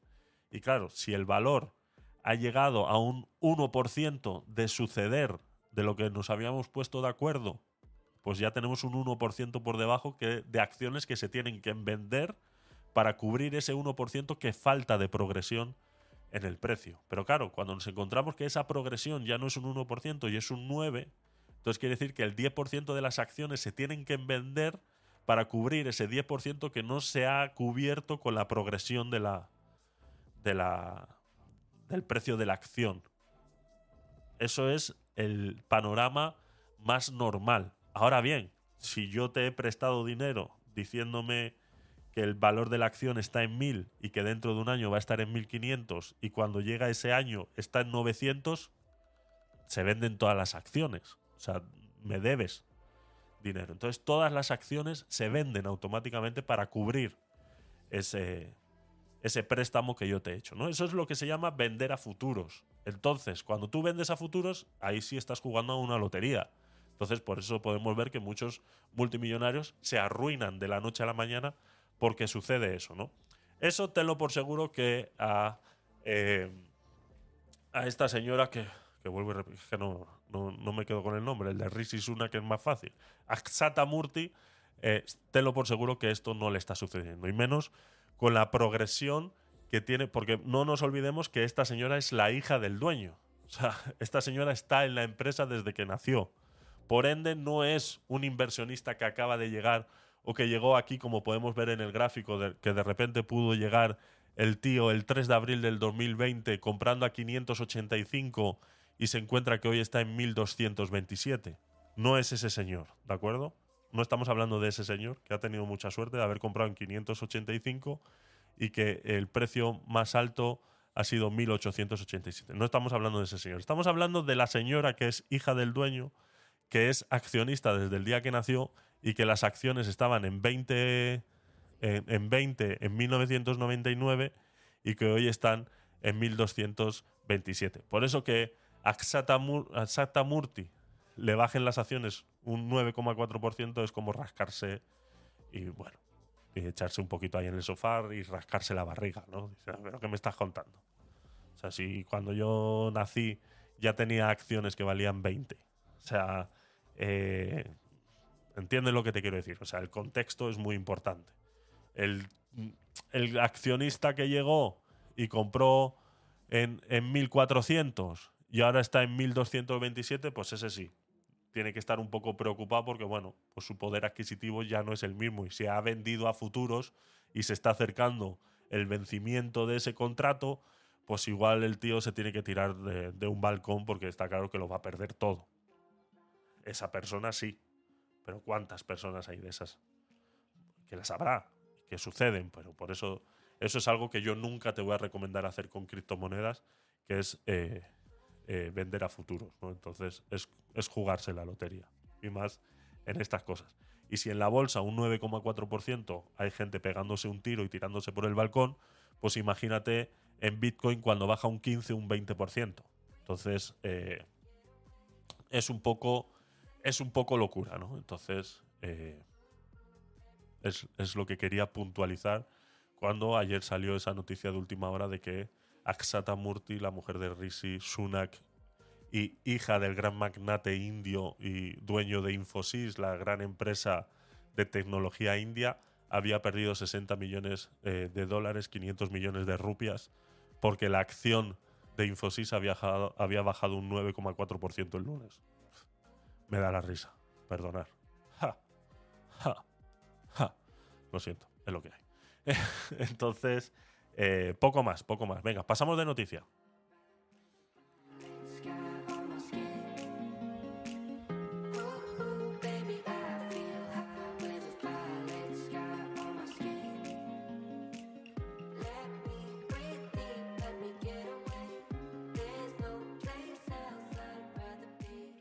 Una de las cosas de las que hemos sido muy recurrentes en este programa de criptomonedas es el tema de eh, pues como digo, el tema de... Eh, el tema de, eh, de las CBC, de las CBDCs, ¿no? De las monedas por, traídas por los bancos, ¿no? Entonces, hay una nueva moneda en circulación en la cual está. No, no, está en circulación, perdón. Hay una nueva moneda en el mundo de las criptomonedas, como una stablecoin eh, eh, una moneda estable basada en Ethereum que está siendo está en pruebas y que ha lanzado Francia y que está en pruebas y que se llama el EURCV, que es el Eurocoin Vertible, que está en pruebas y que varias eh, personas han podido tener acceso a ellos y han hecho un pequeño análisis sobre el código y hablan así. Es el peor código que he visto nunca. Expertos critican la centralización de la stablecoin vinculada al euro. Algunos expertos compartieron sus duros sentimientos hacia la nueva stablecoin vinculada al euro por no ser accesible al público por el momento. Fuera de que no sea accesible al público por el momento, dentro del código podemos ver ciertas cositas que nos hacen eh, sentir, pues eso, que las CBDCs es para lo que han venido, se ha criticado una nueva stablecoin vinculada al euro lanzada en Francia por su decisión de restringir las transacciones entre pares. ¿Qué quiere decir esto? Que yo no te puedo mandar un euro CB, CV, perdón, a ti directamente, sino que tiene que pasar por el banco francés de Society General Force, lanzado el 20 de abril, que lanzó el 20 de abril la stablecoin basada en Ethereum denominada Eurocoin Vertible o EURCV, que solo está disponible para clientes institucionales cualificados por el momento. Según observadores que revisaron su código de contrato inteligente, las transferencias de EURC 20 eh, deben ser aprobadas primero por un registrador centralizado, presumiblemente uno controlado por el banco antes de que se eh, procese la transacción. Si las criptomonedas nos liberaban de estos eh, bancos y nos liberaban de este control bancario en el cual ellos son los que aprueban si yo te hago una transferencia bancaria a Norak, por ejemplo, si le hago una transferencia bancaria, mi banco manda una solicitud a su banco y su banco tiene que aprobar que yo realmente tengo ese dinero, por eso lo hemos hablado muchas veces, que estas transferencias, sobre todo cuando son internacionales, por eso tardan un promedio de tres días, porque no están interconectados estos bancos de tal manera que prácticamente es como si se tuvieran que mandar una carta, un burofax y decir, oye, ¿es verdad que Javier Benítez tiene 300 euros en la cuenta para depositárselos a Nora en la suya?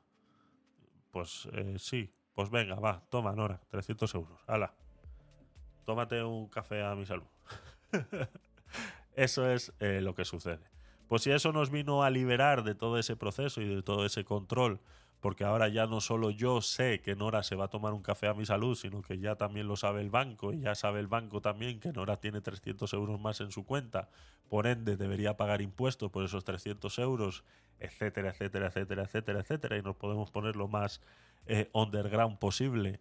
Eh, para saber todo lo que eh, el banco pierde al, al no tener control sobre esas transacciones, pues ya sabemos lo que pasa, ¿no? Entonces, claro, si vamos a crear una stablecoin basada en criptos y basada ya sea en Ethereum o sea en Bitcoin o sea en cualquier otra eh, eh, eh, blockchain que ellos quieran crear, pues pasa lo que pasa, ¿no?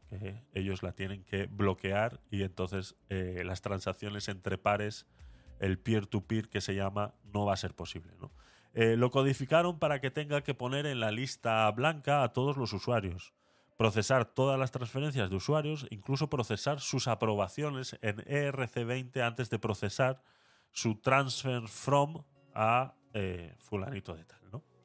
Eh, el fundador del proyecto de token no fungible, Fubar, tuiteó en sus más de a sus más de 127.000 seguidores el 20 de abril que es el peor código que había visto nunca y describió la stablecoin como un hazme reír.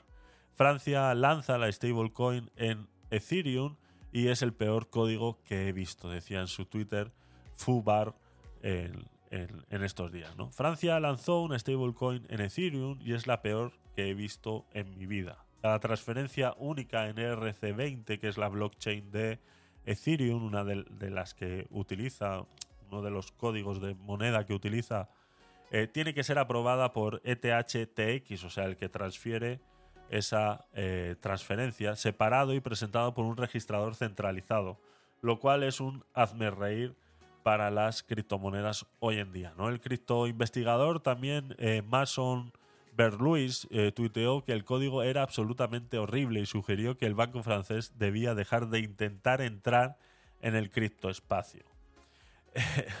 Francia lanza una stablecoin en Ethereum, pero cada transferencia, decía Mason Berluis, en su tweet, pero cada transferencia tiene que ser aprobada en una transacción de TH separada presentada por un registrador centralizado.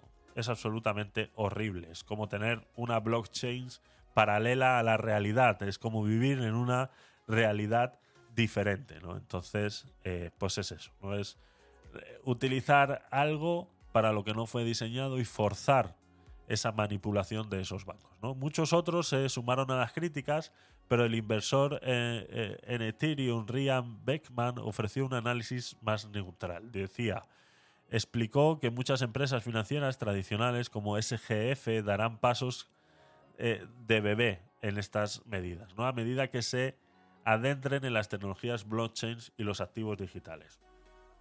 ¿Qué es lo que pasa? Que estas empresas han peleado tanto para que el mundo cripto no surgiera o no fuera realmente relevante para las personas, han luchado tanto en contra que ahora que se han dado cuenta de que no pueden hacer nada, ya es tan tarde para adaptarse a ellas. Entonces, se han quedado atrás. no hay más que explicar, ¿no? Entonces Ryan Beckman decía en el comentario que hacía, dice, obviamente las stablecoin que no cumplan con las normas, que no sean permisibles al estilo de las listas de permisos o white list, van a ser poco competitivas en el mercado. Están dando pasitos de bebé, vienen del, del TRAT eh, que se llama el, tráfico este de, de divisas, eh, y lo que verán pronto y cambiarán a una eh, white list estilo USDC, ¿no? Entonces es quedarse atrás en varios años. Tengamos en cuenta que eh, Bitcoin tiene ya eh, unos añitos ya. O sea, está a punto de llegar a la mayoría de edad. Si no ha llegado ya, no recuerdo ahora mismo.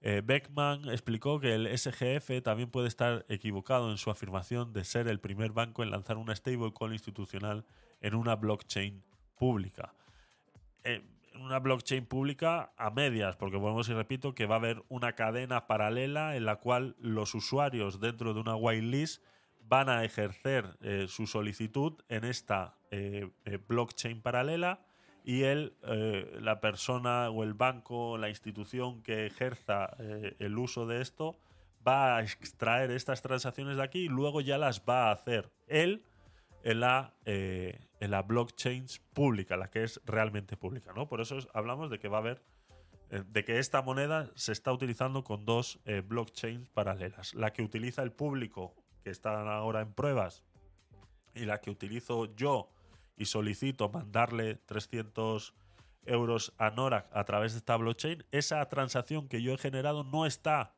en la blockchain pública. ¿Vale? Eso es lo que están intentando hacer. O sea, es lo que han hecho y quieren implementar para poder utilizar la blockchain de Ethereum. Pero claro, el que va a grabar realmente las transacciones en la blockchain de Ethereum va a ser un banco, o sea, va a ser un tercero. Por ende, la transacción va a seguir siendo controlada por este banco, por lo que puede ser rechazada por el banco, por X o Y motivo, o lo que a ellos les dé la gana. Volvemos y repito, hemos hablado mucho sobre las CBDCs y todo lo que ellos podrían hacer con, con esa manipulación a la hora de, eh, de esas transacciones, ¿no? Pues podrían decir, eh, lo hemos dicho muchas veces, o incluso eh, hablando ahora que estábamos hablando en la noticia anterior sobre el cambio climático y cómo la energía y demás, pues supongamos que eh, mañana alguien se levanta con el pie izquierdo y el ministro de Agricultura y Medio Ambiente en España dice que para poder reducir la, contaminación ambiental, todo el que tenga coche solamente va a poder hacer 500 kilómetros al año en su coche por el coche que tú has pagado. Sí, eso alguien lo puede hacer. Y si tenemos las CBDCs en curso, ¿qué puede pasar? Pues que yo cuando vaya a utilizar mis CBDCs, porque va a ser lo único que va a haber, porque todo lo demás va a desaparecer, mis CBDCs solamente me van a permitir crear un gasto en gasolinera que me permita a mí hacer 500 kilómetros. Entonces, eh, si mi coche hace por cada tanque de combustible lleno me hace 100 kilómetros, pues yo solamente lo voy a poder llenar 5 veces al año. Entonces, cuando yo vaya con mi tarjetita, con mis CBDCs, mi euro eh, eh, eh, controlado por los gobiernos y quiera hacer una sexta transacción en cualquier gasolinera, me va a decir que montate aquí y pedalea.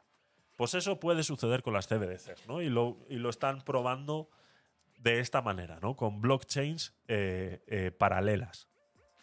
Y eso es lo que tenemos que tener muy en cuenta. Incluso el EURCV solo está estrictamente disponible para los clientes institucionales en estos momentos, a lo que el banco haya aprobado a través de sus procedimientos de conocer a su cliente, el KYC, que eso es otra cosa que, pues que seguramente va a ser obligatorio y que nos van a tener controlado, o el antilavado de dinero, el AML, ¿no?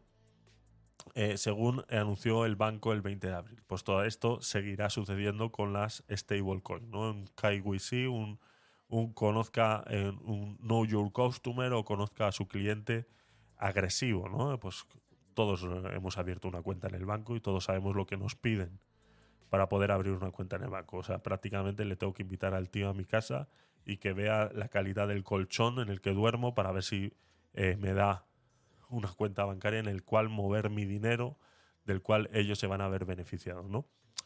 Es así, es, una lástima. La stablecoin, decía también la noticia, está diseñada para cerrar la brecha entre los activos de los mercados de capitales tradicionales y el ecosistema de los activos digitales. Perfecto, eso es lo que sabemos, que es lo que quieren hacer. Un total de 10 millones de tokens de EURCV fueron acuñados en Ethereum en abril, según el explorador de Ethereum EtherScan. Las 10 millones de tokens están en posesión de una dirección de monedero. Entonces, las pruebas están sucediendo y que eh, pronto, poco a poco, pues nos irán eh, metiendo sus grandes beneficios y cómo esto, la seguridad del blanqueo de capitales, del tráfico de armas, del tráfico de drogas, eh, se va a ver eliminado por completo por ciencia infusa al introducir estas CBDCs en el mercado. ¿Me puedo reír otra vez? Ja. ja. Y ja. Entonces, eso no se lo cree nadie, no se lo creen ni ellos. Pero bueno, entonces eh, es que con Bitcoin eh, se, están eh, beneficiando muchos muchos traficadores de armas y muchos tráfico de drogas. Están utilizando el Bitcoin porque claro, como es irrastreable, es no sé qué, es, es demás, es que claro, entonces lo están utilizando como arma de, pues eso, perdona, eh, eh, ¿Y qué crees que utiliza? O sea, el tráfico de drogas que, nació con Bitcoin. O sea, el tráfico de drogas nació con Bitcoin, ¿no? O sea, todas esas películas que hemos visto de traficantes de drogas traficando con millones de dólares en maletines eh, de billetes de 50 dólares no marcados y que y todo eso, toda esa que hemos visto en películas, ¿cómo se hacía antes? ¿Hola? Siempre se ha hecho, señores. O sea, dejémonos de tonterías y de dobles morales. Siempre se ha hecho. Es que el tráfico de armas se está viendo influenciado por el Bitcoin. ¿Cómo crees que compraban las armas antes los delincuentes? ¿Con chicles? ¿Con palomitas de colores y de sabores? No, con dólares, señores, con dólares. Es más, el mayor blanqueador de dinero del mundo es el Banco Central, europeo, americano y del país que a ti te dé la gana. Son los mayores blanqueadores de dinero son los mayores distribuidores de, gestión de cocaína del mundo, son los bancos centrales. Sí, tienes el Banco Central del Vaticano, que cuidado, lo dejo ahí, investigarlo. Y eh, veréis cómo llegáis a unas conclusiones que dices, esto no puede ser. O sea, no, no, estas cifras, eh, perdona, no me cuadran. Porque si hemos hablado alguna vez de paraísos fiscales, el Vaticano es el papá de los paraísos fiscales. O sea, tener una cuenta en el Vaticano te permite a ti hacer unos lavados de dinero que flipas, porque no hay ningún control.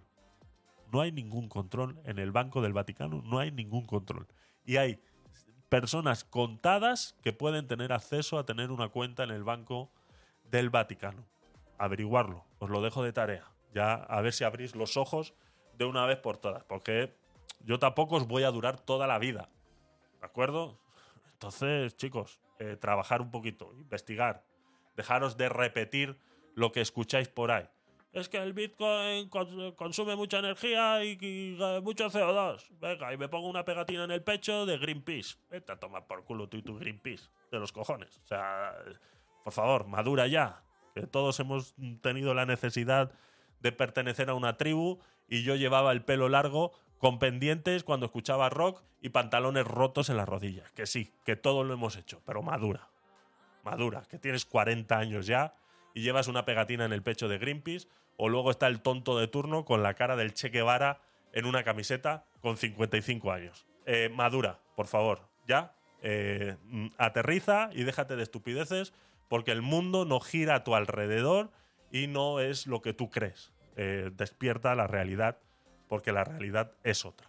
Entonces, ahí os dejo el Banco del Vaticano para que lo averigüéis. A todos aquellos que decís que las criptomonedas se utilizan para lavar dinero y el tráfico de armas y todo lo demás. Ahí os lo dejo y eh, a ver si abrís un poquito los ojos y veis eh, la realidad. Así que poco más con esta noticia. Vamos a ver qué más teníamos por ahí y si no, nos vamos a ir a la principal ya porque llevamos eh, una hora y 40 minutos de programa. Parece que no, pero esto está gustando, esto está gustando. Eh, voy a echar un vistazo a ver qué más tenía por ahí guardado y si no, nos vamos al tema principal de hoy sobre la educación en Bitcoin y la importancia que tiene estar bien educado a la hora de trabajar con criptomonedas. Vamos allá.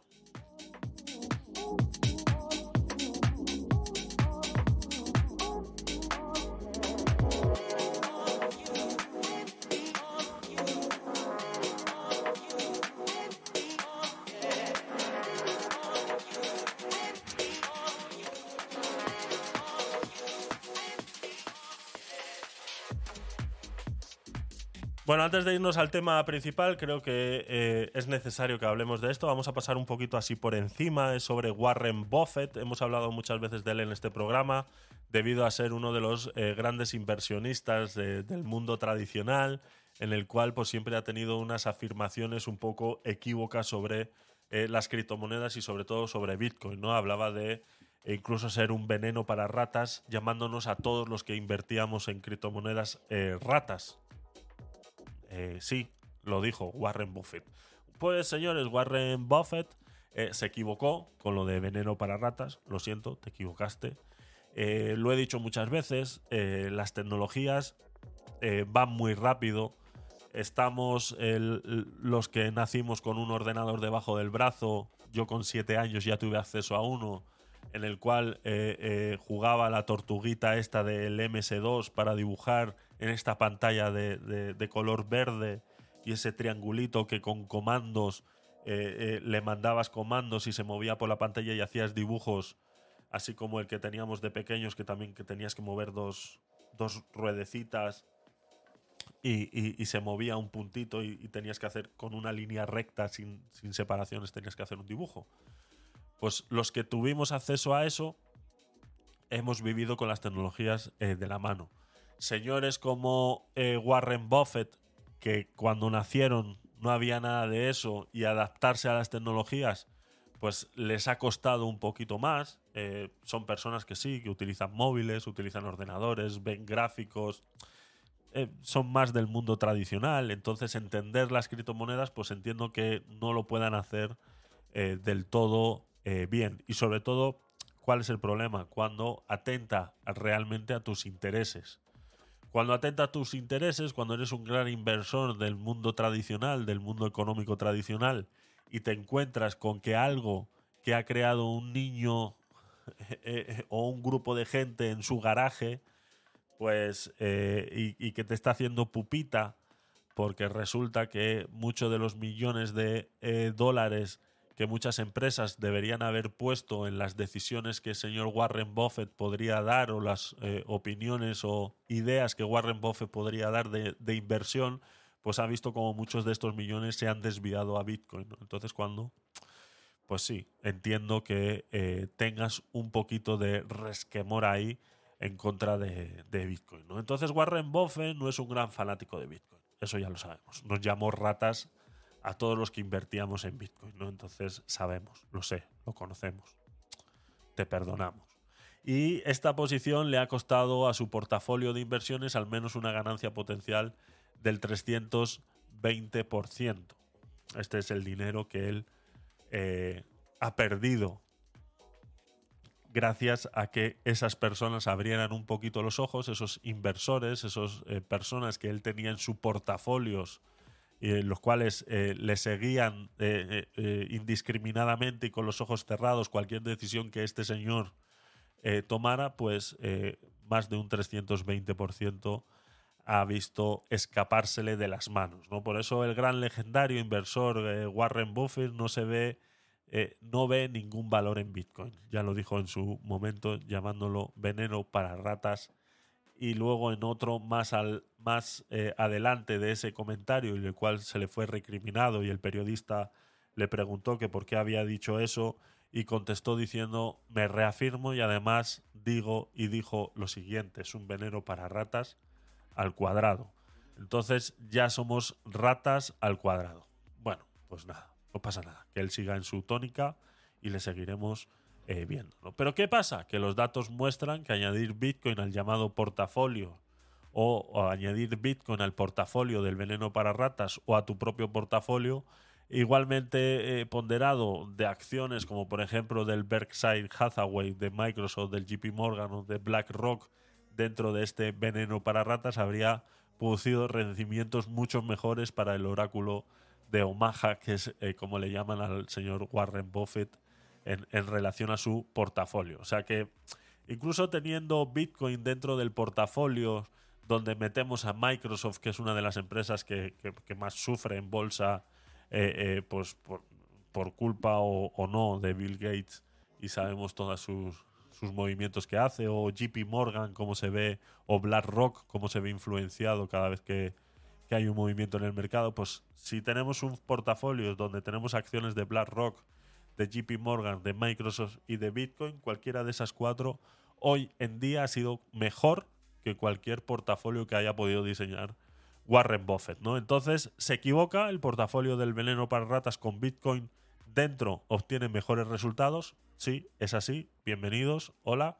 Eh, eso es lo que estamos haciendo aquí. Desde 2014, asignar solo un 2,5% anual de Bitcoin al portafolios aumenta el rendimiento en casi un 20% con riesgos reducidos.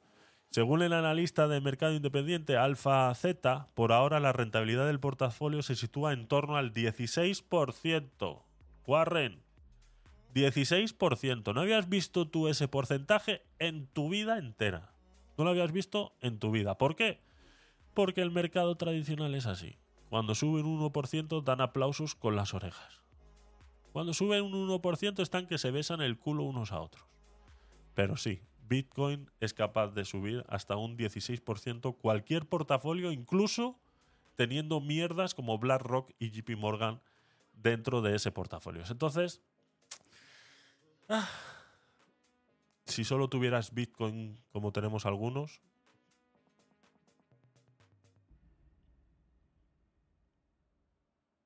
sí, eso es. Bien dicho. Te ha retumbado en la cabeza, ¿no?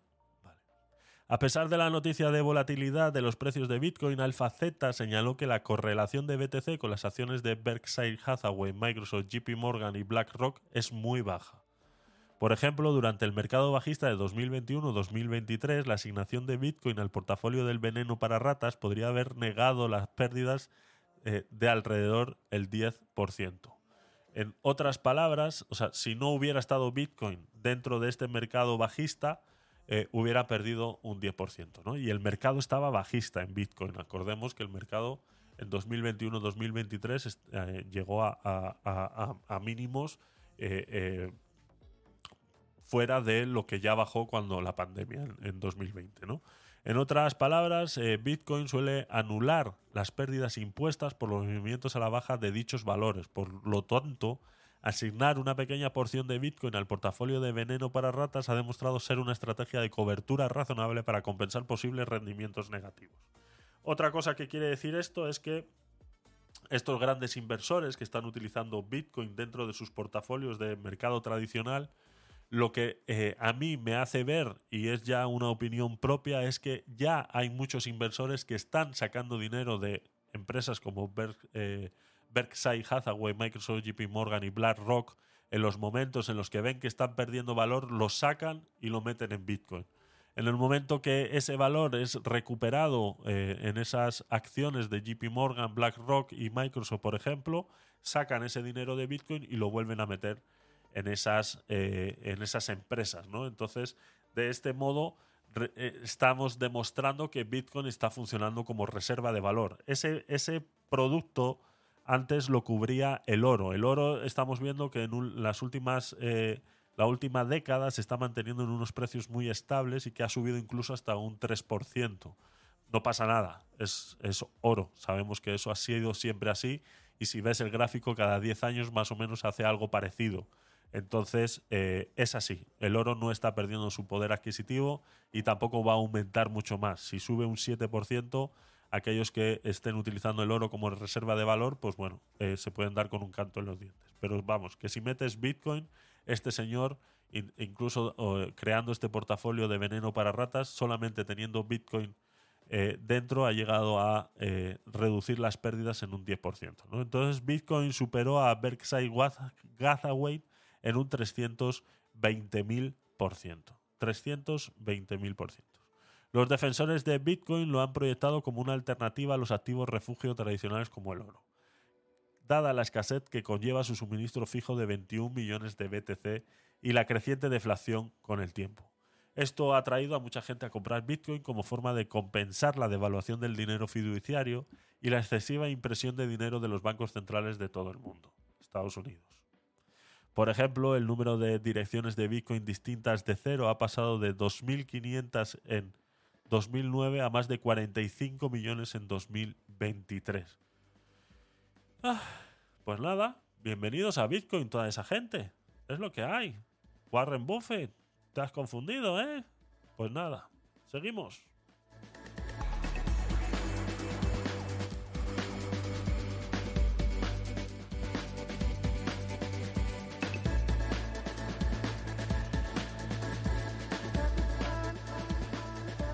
Para ir terminando el programa de hoy, vamos a irnos con el tema principal, el tema del título, desafíos y oportunidades educativas basadas en Bitcoin. Vamos allá. Tema principal, Bitcoin. Sí.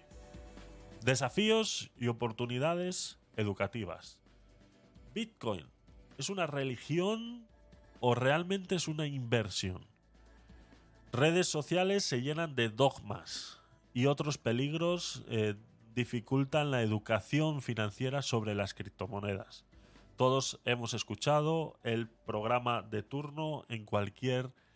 Eh, vamos al modo audiovisual, que es lo que más eh, consume la gente, en cualquier noticiero, en cualquier programa especial basado de criptomonedas, todos hemos escuchado, ya fuera de lo que hemos hablado antes de que si contamina y todo lo demás, pues todo hemos hablado de eh, temas como por ejemplo aquí en España esa secta de criptomonedas que había y cosas eh, así que siempre pues van engañando a la gente. Hemos escuchado incluso eh, testimonios de padres diciendo es que mi hijo se ha metido en las criptomonedas y está perdiendo mucho dinero, ha dejado de hablar conmigo, incluso se ha ido de casa y se ha juntado con unos chavales en un chalet y, y uno de ellos ha comprado un Porsche y ahora todos quieren comprarse un Porsche. Bueno, pues eso lo hemos visto todos incluso en las redes sociales, a todos estos que dicen, uy, compré criptomonedas el año pasado y mira ahora dónde vivo, ¿no? Y te enseñan un gran chalet con un Porsche aparcado en la entrada, ¿no? Eh, señores, eso eh, no funciona así, ¿vale? Eso simplemente es gente que te quiere vender la moto y te quiere engañar. Entonces, las redes sociales están llenas de dogmas y otros peligros que dificultan la educación financiera sobre las criptomonedas. Bitcoin y otras criptomonedas son temas muy complejos que requieren estudio y reflexión. Y requieren tu estudio y tu reflexión. Sin embargo, muchas personas se dejan influir por lo que ven en las redes sociales. Desde eh, donde abundan los falsos expertos y los intereses ocultos. Así se forman opiniones basadas en vídeos de YouTube o tweets de supuestos gurús sin cuestionar ni contrastar la información en muchos de ellos. Por eso es tu estudio y tu reflexión.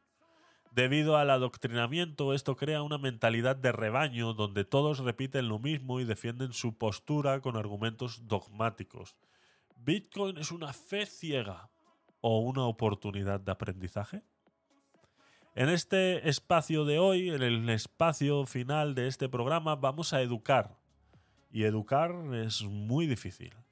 Porque la propaganda ha influenciado tanto en las creencias de muchas personas que solo aceptan lo que coincide con sus ideas y rechazan lo que no, automáticamente. Por ende, educar no es fácil. Educar eh, compete que esas personas que tienen unos dogmas y unas creencias muy establecidas estén dispuestas a generar un cambio en su pensamiento. Cuando ese cambio sucede, la educación puede suceder. Si no, no tenemos nada que hacer. Y dentro de esa educación existe la educación financiera.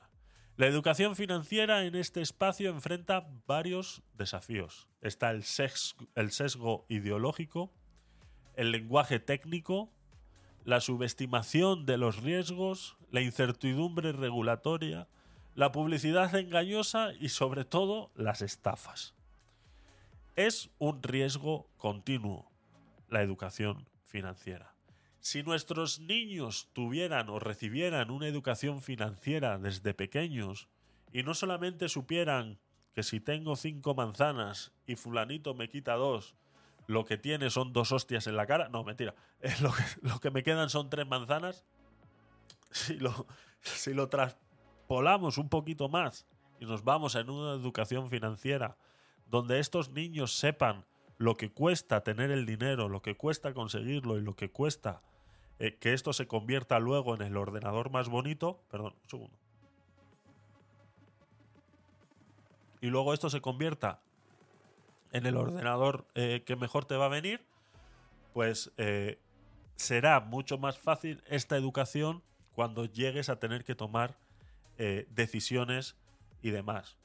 enseñar un lenguaje técnico también en las escuelas, desligar el sesgo ideológico entre derechas e izquierdas a la hora de economía, pues todos hemos hablado muchas veces, o en los podcast Night lo hemos hablado muchas veces, el sesgo ideológico de izquierdas, de que el Estado, el papá Estado, es el que tiene que suplir a todas las personas de todas, de todas sus necesidades, es un sesgo ideológico, porque eso crea gente dependiente que cree que eso es como debe funcionar el mundo, ¿no? Que si yo pago unos impuestos, el Estado me debe suplir todas mis necesidades, ¿no? Entonces, eh, luchar contra ese sesgo ideológico, eh, sobre todo cuando la política está muy metida de por medio, es complicado también a la hora de educar, ¿no? Porque te encuentras contra una pared, un muro de concreto muy grande, porque es eh, una ideología, ¿no? Entonces, luego educar también desde muy pequeños que la subestimación de los riesgos que puede suceder, pues es un gran problema. Subestimar que puedes perderlo todo si no haces las cosas de manera correcta o no haces las cosas de manera consensuada se puede traspolar a cualquier decisión de la vida, ¿no? Luego está la incertidumbre regulatoria, pues constantemente vemos en las noticias, no, es que Bitcoin va a ser prohibido en China, que Bitcoin no sé qué, que Bitcoin no sé cuántos. Pues eso evita que mucha gente preste realmente la atención que se merece esta nueva tecnología. ¿no? Luego está la publicidad engañosa, como decimos en las redes sociales, que van juntas eh, con una estafa. ¿no? Entonces, el riesgo. El riesgo hay que reconocer que existe. ¿Y por qué hay que reconocer que existe el riesgo? Pues tenemos eh, diferentes desafíos, ¿no? Como decía. El primero, el sesgo ideológico, ¿no? Es la tendencia a interpretar la realidad de acuerdo con los intereses o las creencias de una persona o de un grupo social, por la influencia libertaria y anarcocapitalista de los primeros bitcoiners, este sesgo puede provocar que los inversores de criptomonedas tengan una actitud exageradamente politizada y antagonista hacia el dólar, por ejemplo, o el gobierno o de repente contra la banca privada o los bancos centrales, ¿no? Al defender con tanta pasión la causa de la descentralización, la privacidad y la autonomía financiera frente al control y la regulación estatal. se pueden cometer, eh, pues eso, bastantes errores, ¿no? En asuntos financieros los errores significan pérdidas. Este sesgo ideológico puede perjudicar nuestras finanzas. ¿Por qué? Nos hace eh, perder la objetividad a menudo en este espacio se nos olvida que nuestro objetivo es ganar dinero y no salvar al mundo. No debemos dejarnos llevar por las emociones o las ideologías. Debemos reconocer que podemos aprovechar el potencial de las criptomonedas sin caer en el sesgo ideológico. No todos tenemos que ser fanáticos insoportables. Yo lo he dicho muchas veces, no todos vamos a utilizar las criptomonedas de la misma manera. Si tú mañana puedes comprar algo de criptomonedas y utilizarlo de manera de, herencia, como hablamos en el, capítulo anterior de criptomonedas, cómo preparar una herencia basada en criptomonedas, pues igual esa es tu idea. Y solamente metiendo 50 euros al mes para que el día que te mueras haya 100.000 y se lo puedas heredar a tus hijos, pues bienvenido. No tienes por qué, me explico, volverte loco, ¿no? Entonces debemos hacernos una pregunta eh, con la mano en el corazón. ¿Por qué estamos en esto? Buscamos eh, más seguidores en Twitter, queremos promover la utopía libertaria, aspiramos a trabajar en la industria o simplemente queremos invertir y ganar dinero. No hay nada de malo en invertir, y sobre todo si es tu dinero con la intención de ganar más dinero.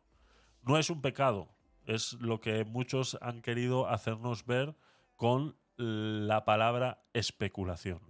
No tenemos que ser inversores idiosincráticos. Nuestros objetivos pueden ser solo financieros.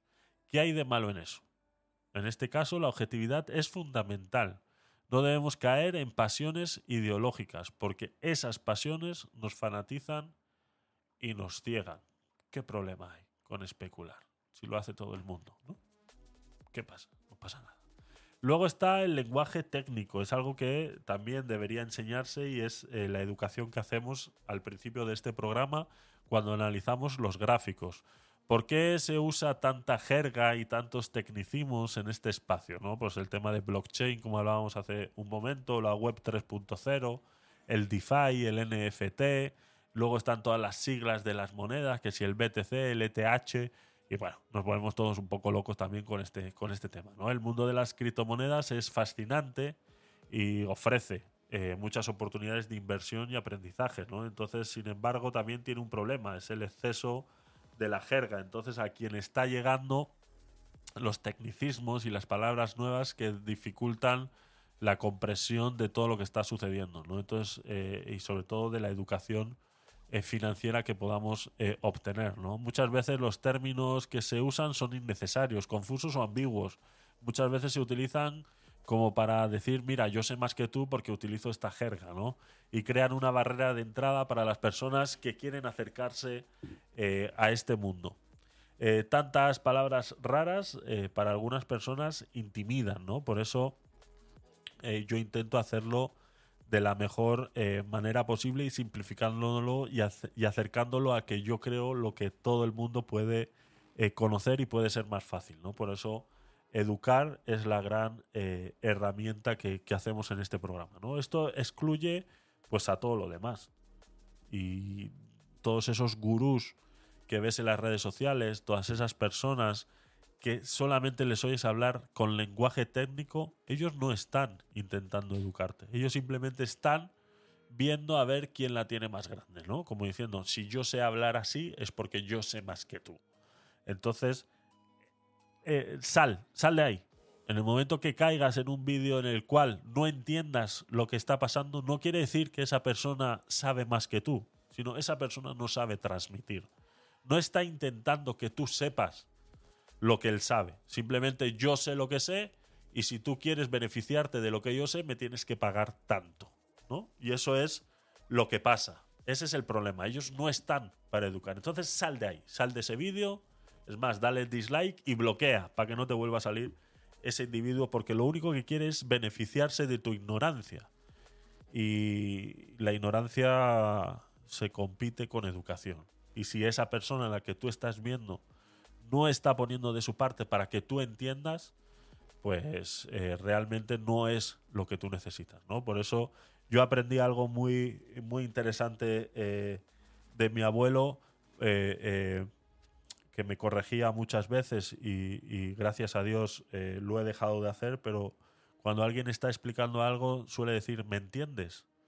Y cuando dices me entiendes y eres tú el que está intentando explicar algo, el problema no es la otra persona, sino el problema eres tú, que no te estás explicando bien, ¿no? Por eso no hay que decir me entiendes, sino hay que decir me explico. Porque igual no te estás explicando lo suficientemente bien para que la otra persona te entienda. Y eso es educar. Entonces, si yo estoy hablando con un lenguaje técnico exagerado para parecer que sé mucho, no estoy... Mi labor, lo que yo estoy haciendo no es eh, eh, explicarme para que tú me entiendas, sino que simplemente quiero aparentar que sé más que tú para que tú creas que yo todo lo que digo está basado en un conocimiento exagerado y por eso le llamamos gurús a esta gente, ¿no? Entonces, en el fondo no es necesario usar este lenguaje tan rebuscado para explicar conceptos que pueden ser más claros y sencillos y que se pueden traspolar a que yo compro tres manzanas y luego vendo 5, ¿no? Entonces, ¿cómo es posible? Pues eso son las criptomonedas. El desafío eh, número 3 que está dentro de la educación es el subestimar los riesgos. Esto es lo que yo presento siempre en mis programas, el riesgo. Por eso yo intento inculcaros siempre que eh, el riesgo que yo sufrí aprendiendo a utilizar las criptomonedas es lo que os quiero eh, que vosotros no tengáis que pasar. Por eso yo en ningún momento os voy a invitar a que hagáis, eh, eh, como, como, digo, a que compréis a futuros, como hablábamos antes, o que invirtáis en criptomonedas que acaban de salir, o en esas cosas que llaman nacimiento de las monedas, que mucha gente gana mucho. Es que escuché que fulanito ganó mucho dinero porque compró una moneda que sabía que iba a salir dentro de tres días la compró, etcétera, etcétera, etcétera, etcétera. Eso aquí no lo vas a escuchar. Yo no te voy a recomendar nada de eso. No, es que Elon Musk, eh, como está, eh, puso el Dogecoin en, el Twitter, lo puso como icono, el Dogecoin subió un 60%, entonces hay mucha gente que se ha hecho millonario. No, señores, el único que se ha hecho millonario ha sido Elon. Es el único que se ha hecho millonario porque está especulando. Ese sí que está, ese sí que podemos decir que la especulación es, eh, la está la está utilizando de manera negativa. Es más, por eso que está haciendo puede ir hasta preso en Estados Unidos. Mucho está tardando la SEC para meter preso a Elon Musk por todo lo que está haciendo, ¿no? Porque cuando Elon Musk pone el logotipo de la moneda Dogecoin en el quita el pajarito de Twitter y pone la moneda Dogecoin, él ya ha comprado, señores. Sea, pensar un poquito. ¿Qué necesidad tiene él de decir, no, pues voy a comprar, mañana voy a comprar 300 eh, millones de Dogecoin. ¿Y a ti qué te importa lo que vaya a comprar él? Si te está dando esa información es porque él se va a ver beneficiado de que tú luego vayas y compres. Porque como él va a comprar 300 millones y yo compro 100 monedas, pues también voy a ganar. Entonces está siendo utilizado. ¿Vale? Entonces cuando veáis eso, eh, huye también, huye, huye de ahí. Entonces toda esa gente que de repente viene y dice, no, es que, joder, fulanito de tal eh, ganó X millones de dinero porque compró Dogecoin en el momento en que Elon Musk cambió el pajarito azul y puso al perrito ahí. Cuando Elon Musk cambió el pajarito azul y puso al perrito, él ya había comprado Dogecoin cuando estaba en 0,50. Y en el momento que todo el mundo se dio cuenta que había puesto el, había quitado el pajarito y había puesto al perrito, subió a un dólar con 50. Entonces, cuando subió a un dólar con 50, ya él había comprado X cantidad de millones a 0,50. Y cuando llega a un euro con 50, a un dólar con 50, porque todos los demás borregos se van a comprar porque Elon ha cambiado el pajarito de Twitter por el perrito, él está ganando dinero. Él es el único que está ganando dinero. ¿De acuerdo? Entonces, subestimar estos riesgos eh, caen en un falso sentido de seguridad. Las criptomonedas son una inversión que tienen un gran potencial de ganancia, pero también de pérdida, cuando las utilizas de manera incorrecta.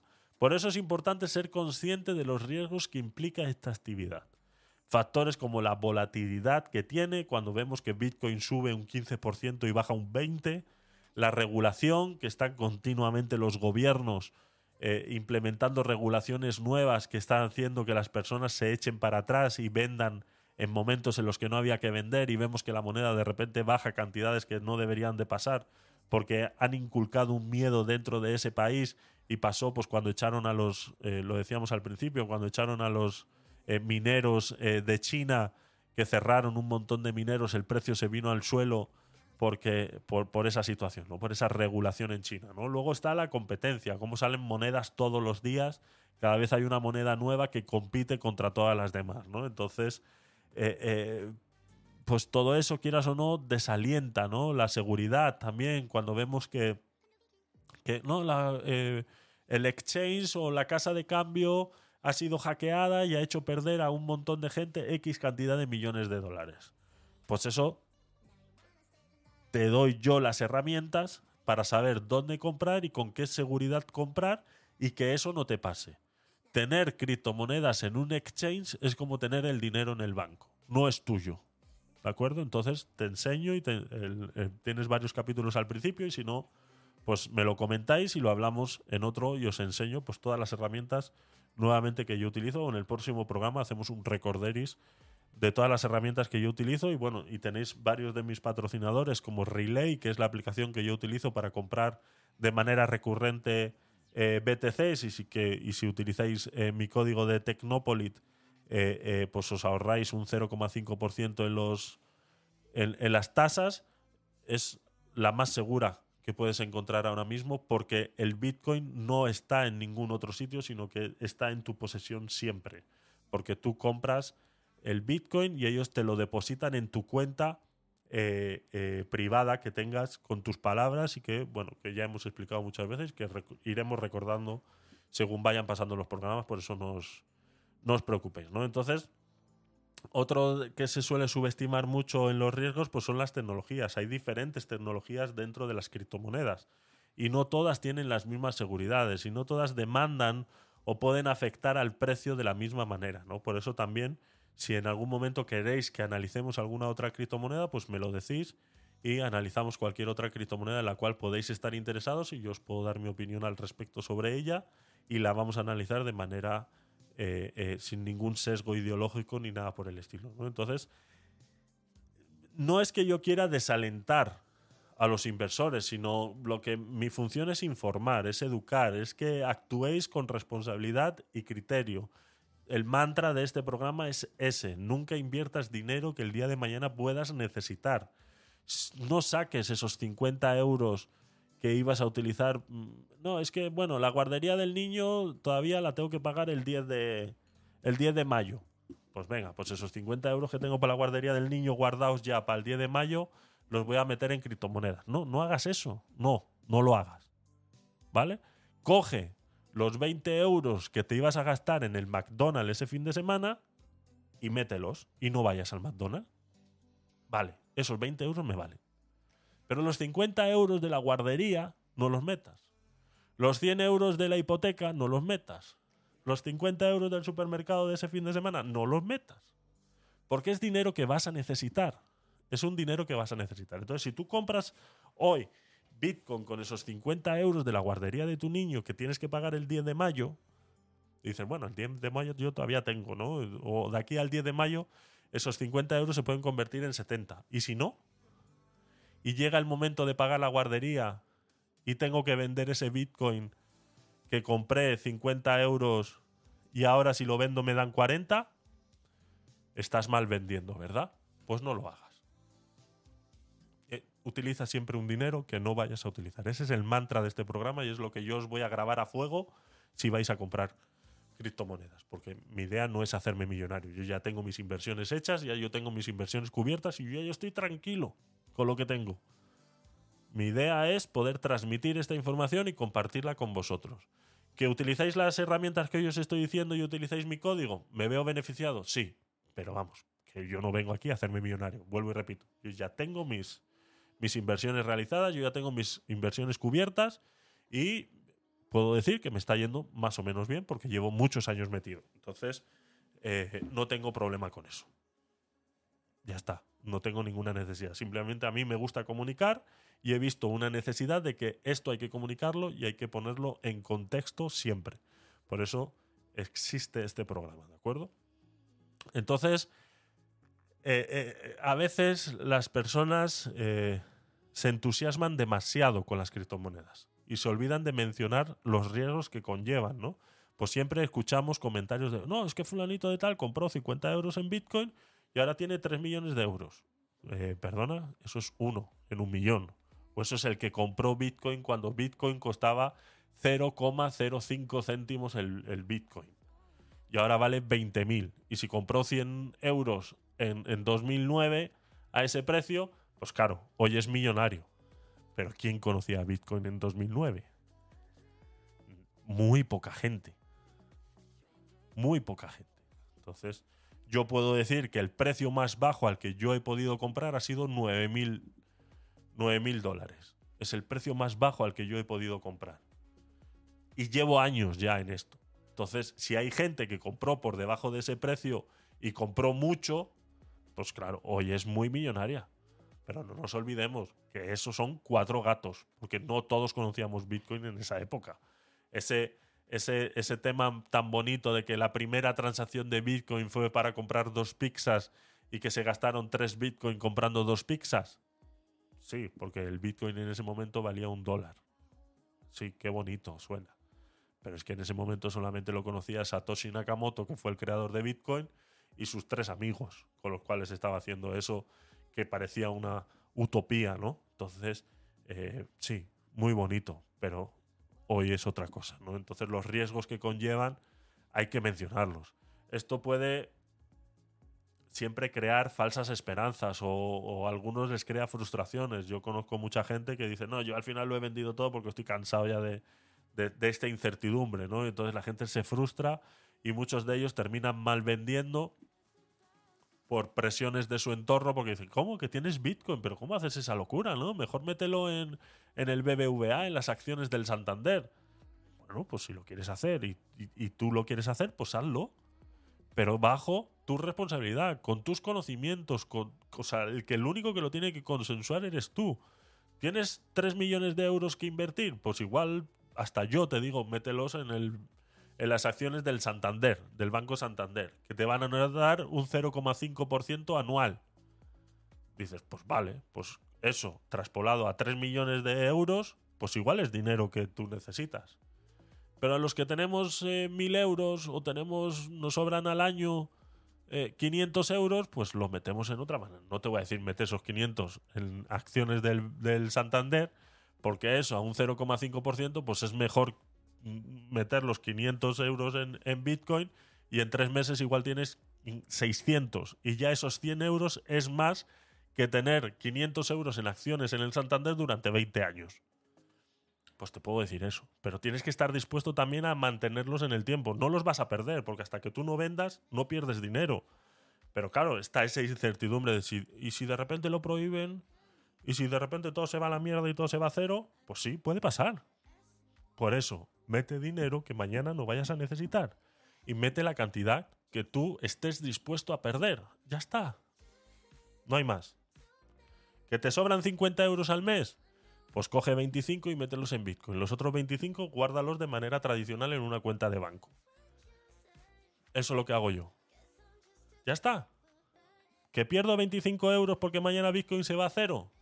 Pues sí, he perdido 25 euros, que es lo que yo he invertido, porque esa es otra cosa que la gente no comprende. Eh, no, yo he invertido en mi vida en Bitcoin, pues ¿qué te voy a decir? 200.000 euros. Es todo lo que yo he invertido. Hoy eso vale un millón de euros. Tú no has perdido, si Bitcoin se va a cero, tú no has perdido un millón de euros, has perdido 200.000. ¿De acuerdo? ¿Qué es lo que tú has invertido? Que en un momento de la época de Bitcoin tuvieras 2 millones de euros, no quiere decir que eso es lo que has perdido. O sea, seamos objetivos. Tú no has perdido 2 millones de euros. Si los hubieras vendido, hubieras vendido Bitcoin cuando estaba en 2 millones de euros y esos 2 millones de euros los vuelves a invertir en Bitcoin y de repente Bitcoin se va a cero, entonces sí has perdido 2 millones de euros. ¿Vale? O sea, seamos objetivos, sangre fría a la hora de tomar estos cálculos. Esos 2 millones de euros es un supuesto de que yo los hubiera vendido. Si no los vendo y Bitcoin se va a cero, yo lo que he perdido ha sido 200.000 euros.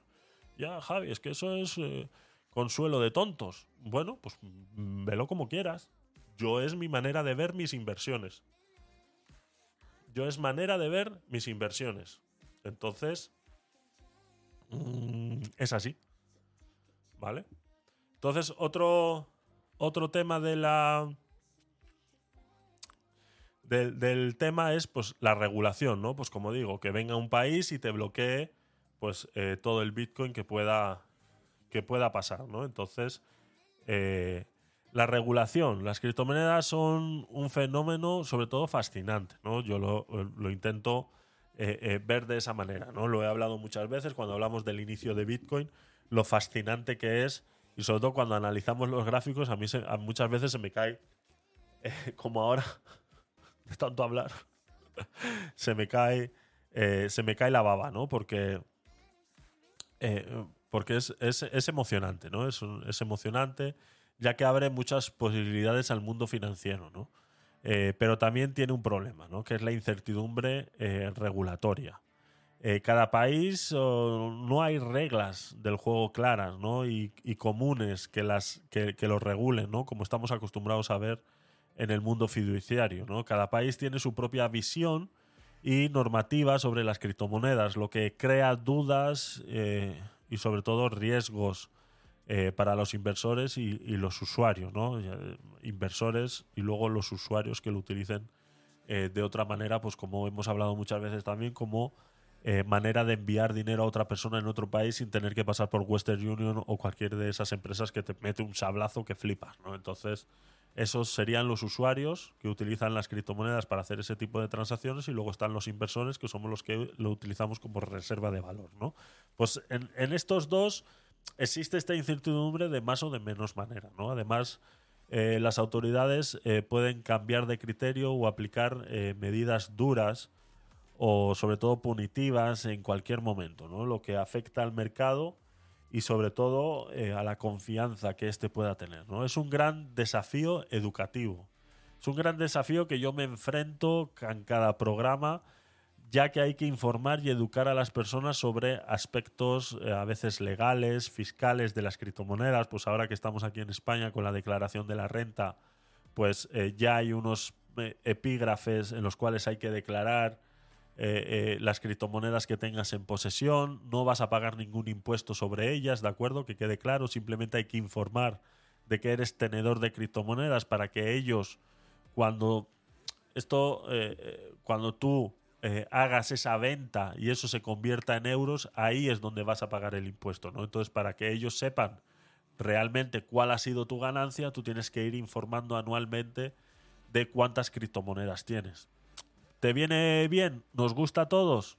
Pues cada uno que tome la decisión consecuente a esas acciones, ¿no? Entonces, de momento es así. Eh, eh, de momento. Vamos a ver cómo eh, la fiscalidad de las criptomonedas pues termina, termina siendo, ¿no? Así como sobre sus los derechos que tienes al tener criptomonedas y los deberes que tienes al tener criptomonedas, ¿no? En este contexto que es tan cambiante, no siempre es fácil promover el diálogo y la colaboración entre los actores del ecosistema cripto y los reguladores, ¿no? Pues hay, hay un tema sobre todo ideológico que compite contra, contra todo esto, ¿no? Entonces, eh, cuando compites contra todo esto, ¿qué es lo que pasa? ¿Puede Bitcoin sustituir al sistema bancario tradicional? Pues aquí entramos en el desafío número 5 de todos los que hablábamos de esta manera, ¿no? Que es la publicidad engañosa y las estafas, ¿no? El espacio cripto es un terreno fértil para la publicidad. es un terreno fértil para la publicidad. Para la publicidad engañosa y las estafas. Muchos proyectos, plataformas prometen ganancias rápidas y fáciles, sin explicar los riesgos y las acciones. O, perdón, los riesgos y las condiciones. Algunos incluso son fraudes que solo buscan robar el dinero o los datos de los usuarios. Esto no es fácil de detectar, aunque bueno, aquí os enseño muchas veces que sí, sobre todo para los que se inician en este, en este mundo.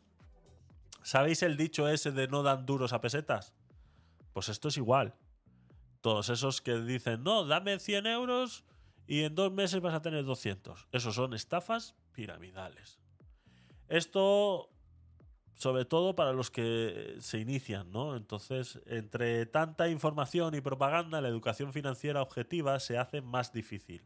Hay que verificar la reputación y la transparencia de los proyectos, leer las opiniones de otros usuarios y expertos y comparar las diferentes opciones. También hay que desconfiar de las ofertas demasiado buenas para ser eh, verdad y los mensajes que piden datos personales o sobre todo cuando te piden contraseñas. La educación financiera objetiva es la mejor defensa contra la publicidad engañosa y las estafas. Pero repito, no es fácil detectarlas todas. Yo tengo un programa, creo que fue el segundo que hice en estéreo, que hablando de la mayor estafa en Bitcoin mejor realizada de la historia. Y lo tengo, lo tienes en YouTube, eh, ese, ese, ese programa. Entonces, echarle un vistazo porque es muy interesante y si ya te digo yo que es de los mejores realizados en la historia, eh, lo es. Eh, lo es y es preocupante porque mucha gente puede haber caído en esa, en esa estafa. ¿no? Entonces lo tenéis en un vídeo de YouTube, echarle un vistacito. Para comprender las criptomonedas se necesita estudiar e investigar eh, de forma objetiva. Sin embargo, las redes sociales inducen a una mentalidad de rebaño que puede acarrear consecuencias financieras negativas. No basta con aceptar un dogma como educación. Bitcoin es una creencia ciega o una oportunidad de aprendizaje. Pues si te haces esa pregunta, educarte en este ámbito es complejo. Hay que superar muchos obstáculos. Y como decíamos, el sesgo ideológico es el mayor de ellos. Comprender puedes. Es la educación está en tus manos. Yo te puedo ayudar en todo lo que pueda, pero al final la decisión la tomas tú.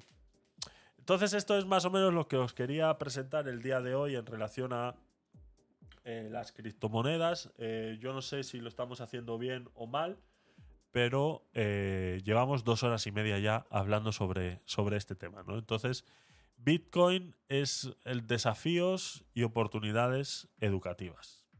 Así que, chicos, pues muchas gracias. Muchas gracias por estar ahí. Nos vamos a ir con un poquitito de música. Recordaros, por favor, que os paséis por la web de gabinetedecuriosos.com. Las voy a poner un segundito aquí para los que estáis en el vídeo.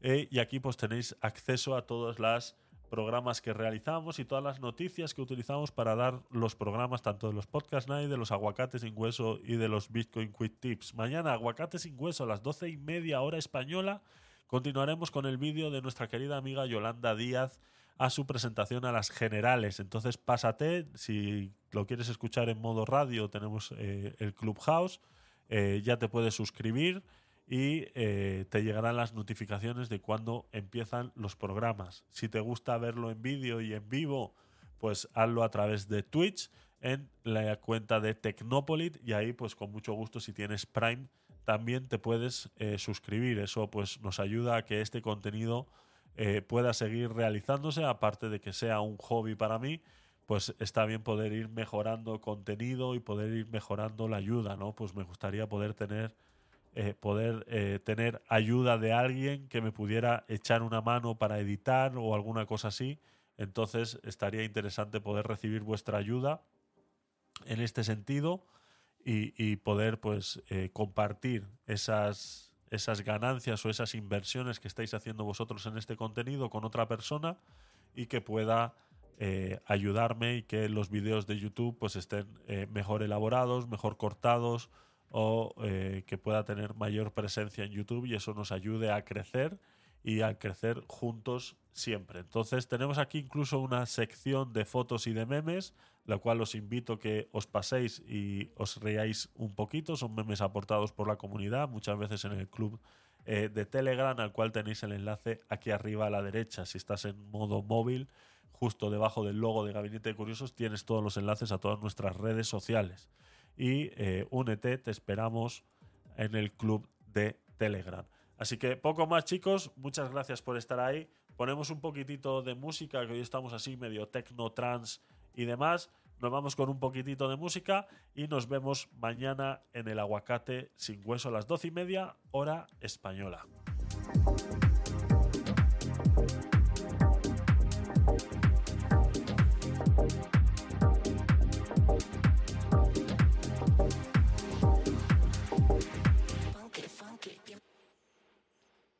Recordate que eh, puedes pasar y ver todos los programas en gabinetedecuriosos.com. Es una web colaborativa de la cual puedes formar parte. Simplemente te tienes que dar de alta con un nombre de usuario y correo electrónico, validar tu cuenta y puedes agregar noticias, puedes agregar tus propios vídeos, memes y demás y puedes participar para que la web de gabinetedecuriosos.com sea de todos. Así que te invito a que pases por ahí te hagas eh, socia, socio y eh, puedas eh, contribuir. Gabinetedecuriosos.com. Gracias también a todos los que me escucháis en diferido, que sois bastantes. La verdad que muchas gracias por estar ahí. Sé que estas horas que hacemos los directos y fines de semana, ahora que se está haciendo buen clima, pues entiendo que estemos eh, de terraceo y demás. Yo lo voy a hacer esta tarde, Así que no pasa nada, los puedes escuchar en diferido como lo sigues haciendo. Simplemente me gustaría que dejaras un like, un me gusta si lo haces a través del vídeo de YouTube o eh, compartieras este podcast desde cualquier plataforma. Muchas de ellas ya te permite dejar comentarios debajo de cada programa. Entonces me gustaría que dejaras algún comentario, saber que estás ahí, que nos escuchas en diferido. Así que eh, muchas gracias y nos vamos con esta última canción que tenía yo por aquí guardada y es una de las que me suele eh, gustar bastante sobre este eh, género del techno trance y demás que me recuerda y me trae a mis viejos tiempos y bueno, bueno nueva musiquita relacionada con este género.